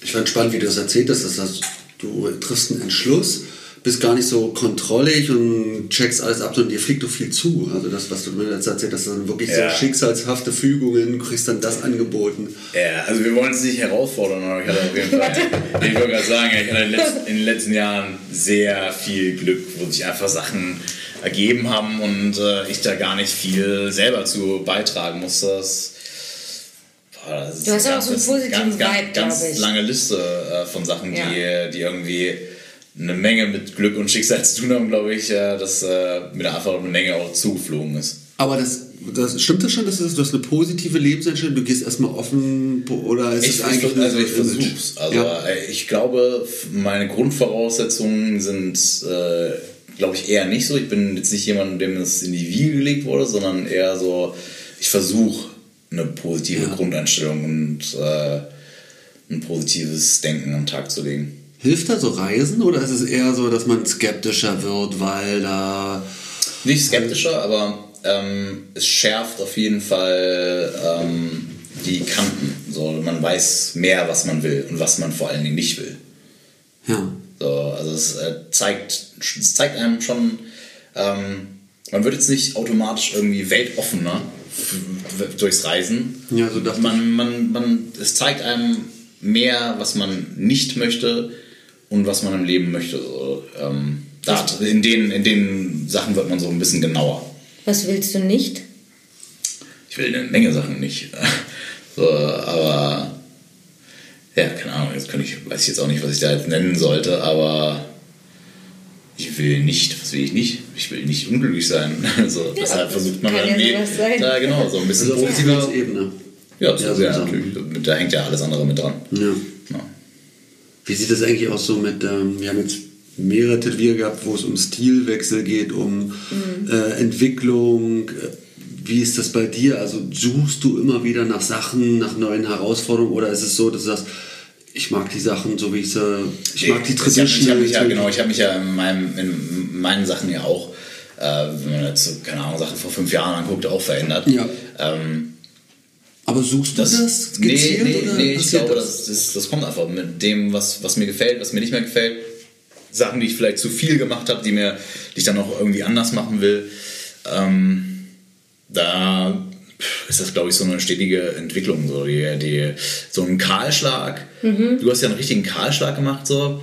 Ähm, Wäre mir, glaube ich, zu heikel, weil ich dann weil ich dann denke, ja, okay, dann, dann gewinnst du natürlich eine Menge neuer Kunden, aber du verlierst auch eine Menge Kunden, weil die dann sagen, okay, das schade, das passt jetzt aber nicht zum Rest. So. Ähm, dann bin ich eher so, dass ich mich langsam entwickle und dass ich dann halt irgendwie ähm, neben was, was vielleicht schon älter ist von mir, was Neues daneben setze und das dann halt so ein bisschen angleiche. Ähm, Also so ein natürliches Wachstum ist das. Genau, so ein, so ein, genau. Man, man verändert sich in der Linienstärke, man ähm, verändert sich äh, in Mhm. Motiven, die Art, wie man Gesichter malt.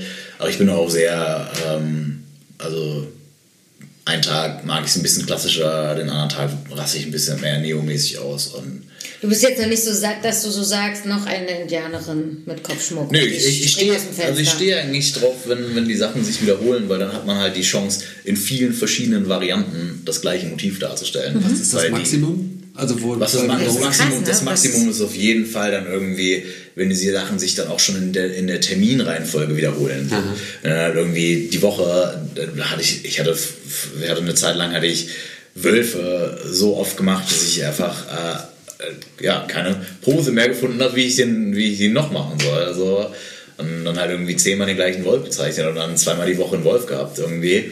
Oder der Wolf ist jetzt nur ein Beispiel, aber da haben sich auf jeden Fall ein paar Motive so oft wiederholt, dass, Ja. man, dass man dann auch äh, keinen Bock mehr hat. Und dann irgendwann hat man eine ganze Zeit lang keine mehr gemacht, weil man auch natürlich seinen Kunden äh, oder ja, weiß nicht, anders Termine angenommen hat oder so. Aber irgendwann kommt dann die Zeit wieder, wo dann wieder mal ein Wolf drin ist und dann denkst du geil, Alter, jetzt habe ich richtig Bock, jetzt mache ich den nämlich nochmal ganz anders. Für Zeit, oder für sich, ist, ja. für sich selber ganz anders. So. Was lehnst du ab? Alles, was nicht mein Stil ist. So. Also, keine Ahnung. Also, bei den Events in deinem, genau, inhaltlich, so Inhaltlich Dass du sagst- Da gibt es da gibt's, ähm, ne, nö, also grundlegend lehne ich erstmal nichts ab. So, die sollen mir erstmal so erzählen, was, ähm, was sie haben möchten. Und wenn ich jetzt sage, okay, die Idee ist völlig beschissen, so, dann, ähm, dann unterhalte ich mich mit denen und sage, ey, pass auf, wir können das so und so machen, was hältst du da und davon? Und dann, man findet da auf jeden Fall einen Weg. Also so grundlegend, dass ich dann sage, Alter, vergiss es mache ich jetzt nicht, also abgesehen jetzt von irgendwelchen politischen Sachen oder sowas, Ja. aber ähm, so motivmäßig äh, erstmal grundlegend gar nichts oder gucke ich dann erstmal an, was man noch draus machen kann.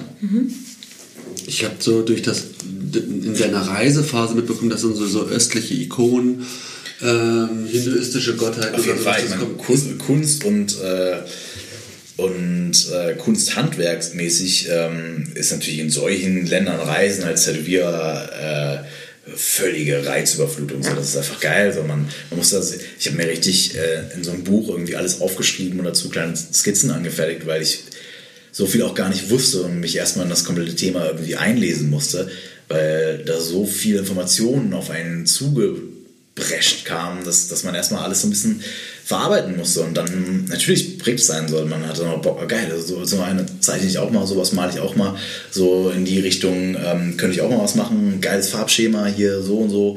Ähm, da probiert man sich dann natürlich auch ein bisschen aus. Das ist ja, das ist ja quasi ein Füllhorn an neuen Informationen, die da irgendwie für dich eröffnet werden. So, da, da kann man auf jeden Fall eine Menge damit anfangen.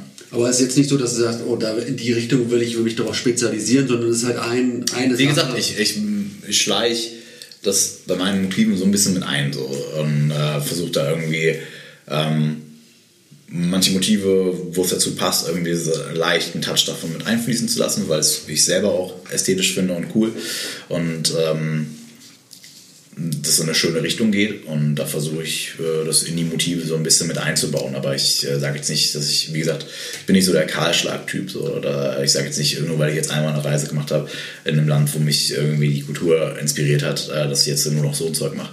Ja, ich merke das, du, du magst diese Auswahl, ne? diese Ja, Freiheit. Genau, so ein ähm, bisschen was von allem mitnehmen, weil ich war auch ja nicht nur in einem Land, ich war ja in ganz vielen Ländern und die haben alle eine andere Sache. Von Maori bis nach Marokko die Berberkultur und äh, in Indien äh, Hinduismus, tibetischer Buddhismus, das sind alles Sachen, da gibt es künstlerisch so eine Menge rauszuziehen und da will ich mich nie auf irgendwas festlegen.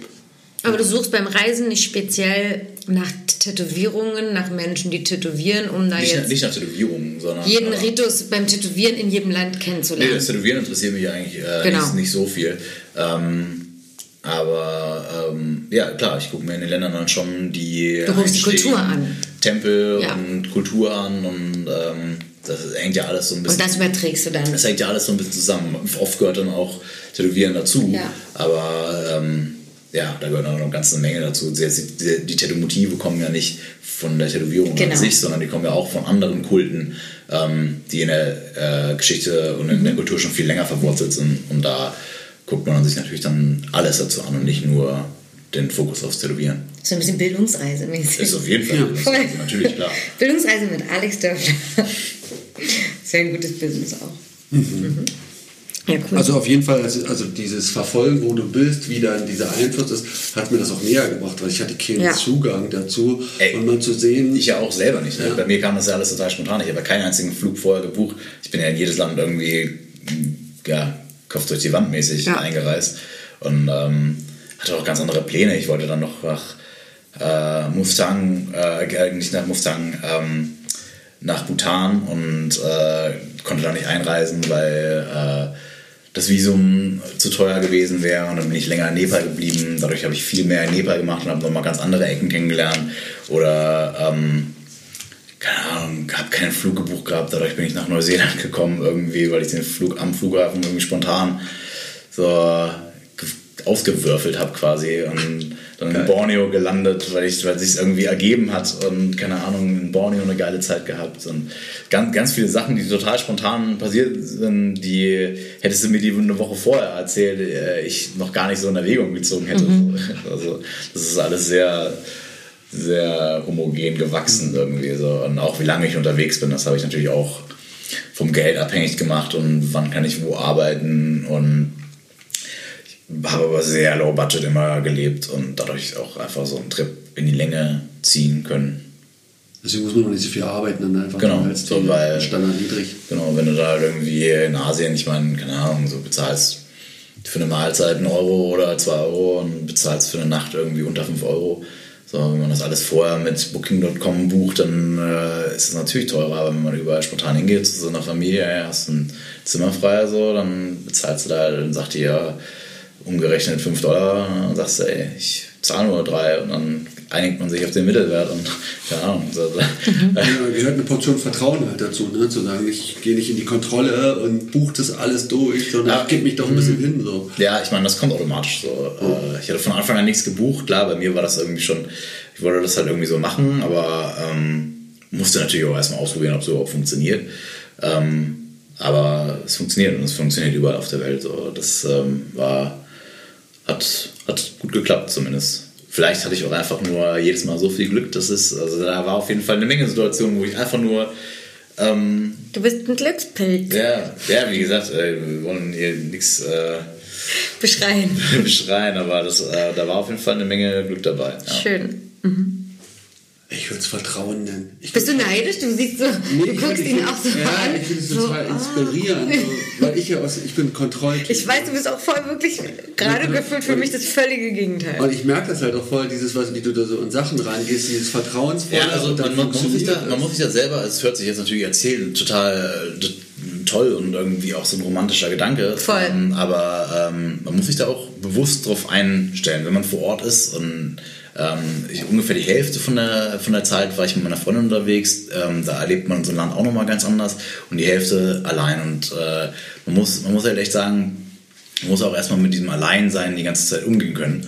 So, in manchen Ländern ist man wirklich komplett allein irgendwie und äh, man muss sich auch so ein bisschen, man muss dieses Alleinsein auch schön finden. Mhm. So, ähm, ich finde das auf jeden Fall auch gut, aber da, das, da gehört eine gewisse Zeit dazu, erstmal zu akzeptieren, ich bin jetzt allein und das ist auch gut so. So, und äh, dann äh, kann man sich eine super Zeit machen und im Endeffekt, sobald man sich damit abgefunden hat, strahlt man das so sehr aus, dass man eigentlich nie alleine ist, sodass immer irgendwelche Leute um dich rum. Du lernst so schnell Leute überall kennen, die genau das Gleiche machen und so. Und, äh, Aber wenn man sich abgefunden hat, ne? ich glaub, genau, wenn man sich abgefunden hat, das, ja. und diese Zeit braucht man erstmal. Ich bin bin auch äh, braun gebrannt aus Indonesien irgendwie blauig nach, in, äh, nach Neuseeland geflogen und stand da und habe gemerkt, fuck, hier ist ja Winter.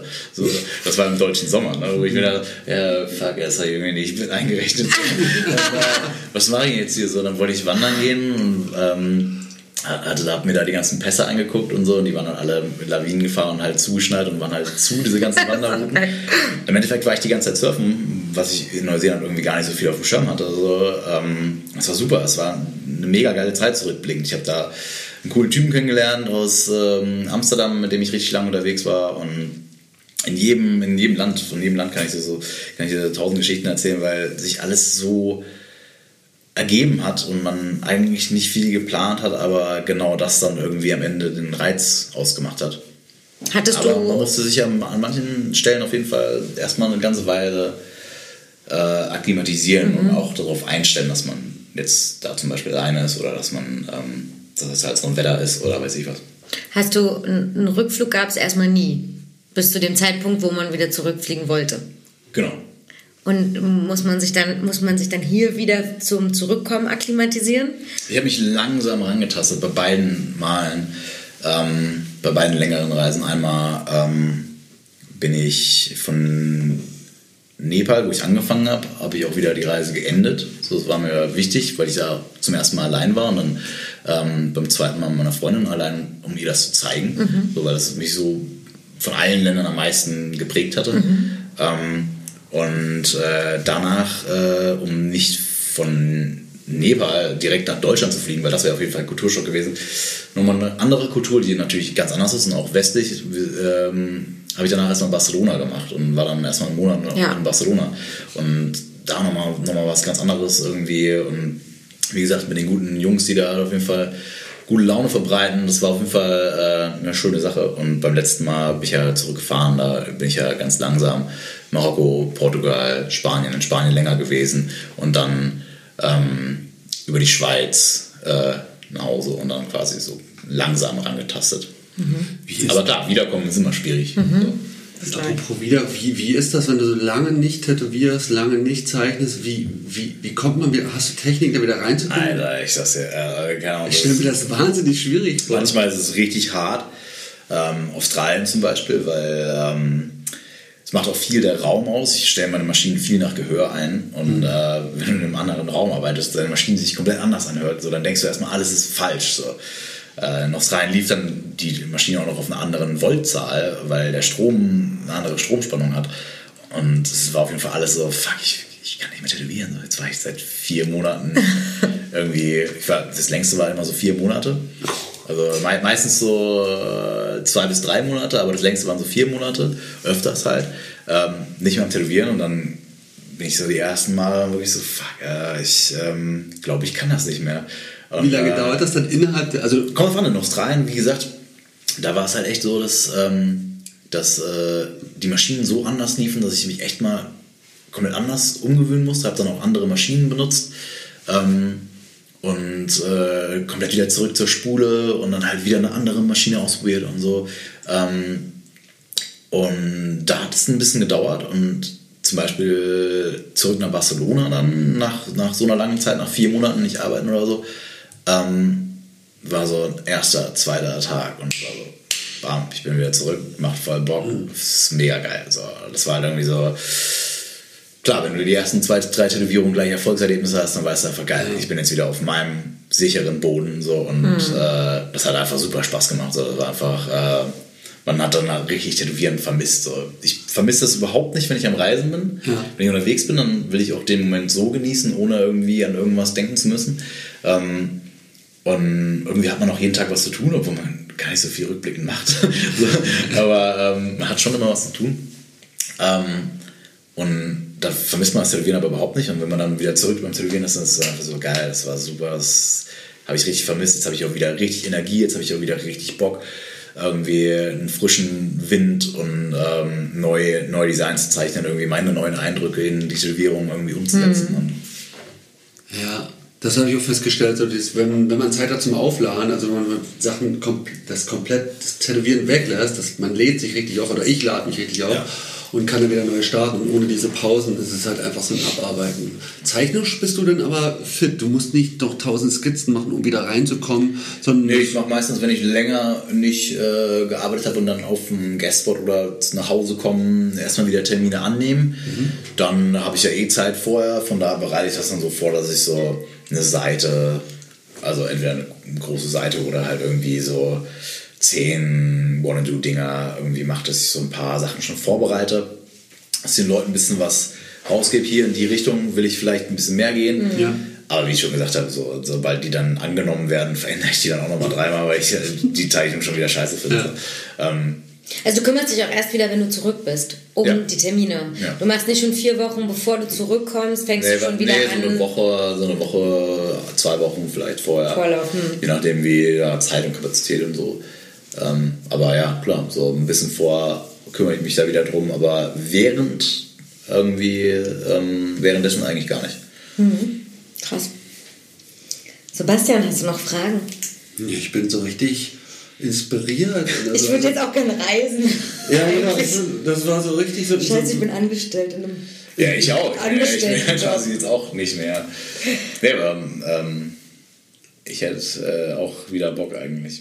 Ja, bist du noch- Jetzt, wo ich so drüber Weil du so angestellt Lass uns alle rein in ne? den, in den Wellen und Ja, losziehen. genau. Ja, aber ich habe auf jeden Fall so einen Eindruck bekommen. Es ist eine ganz andere Art zu leben. Und Ja.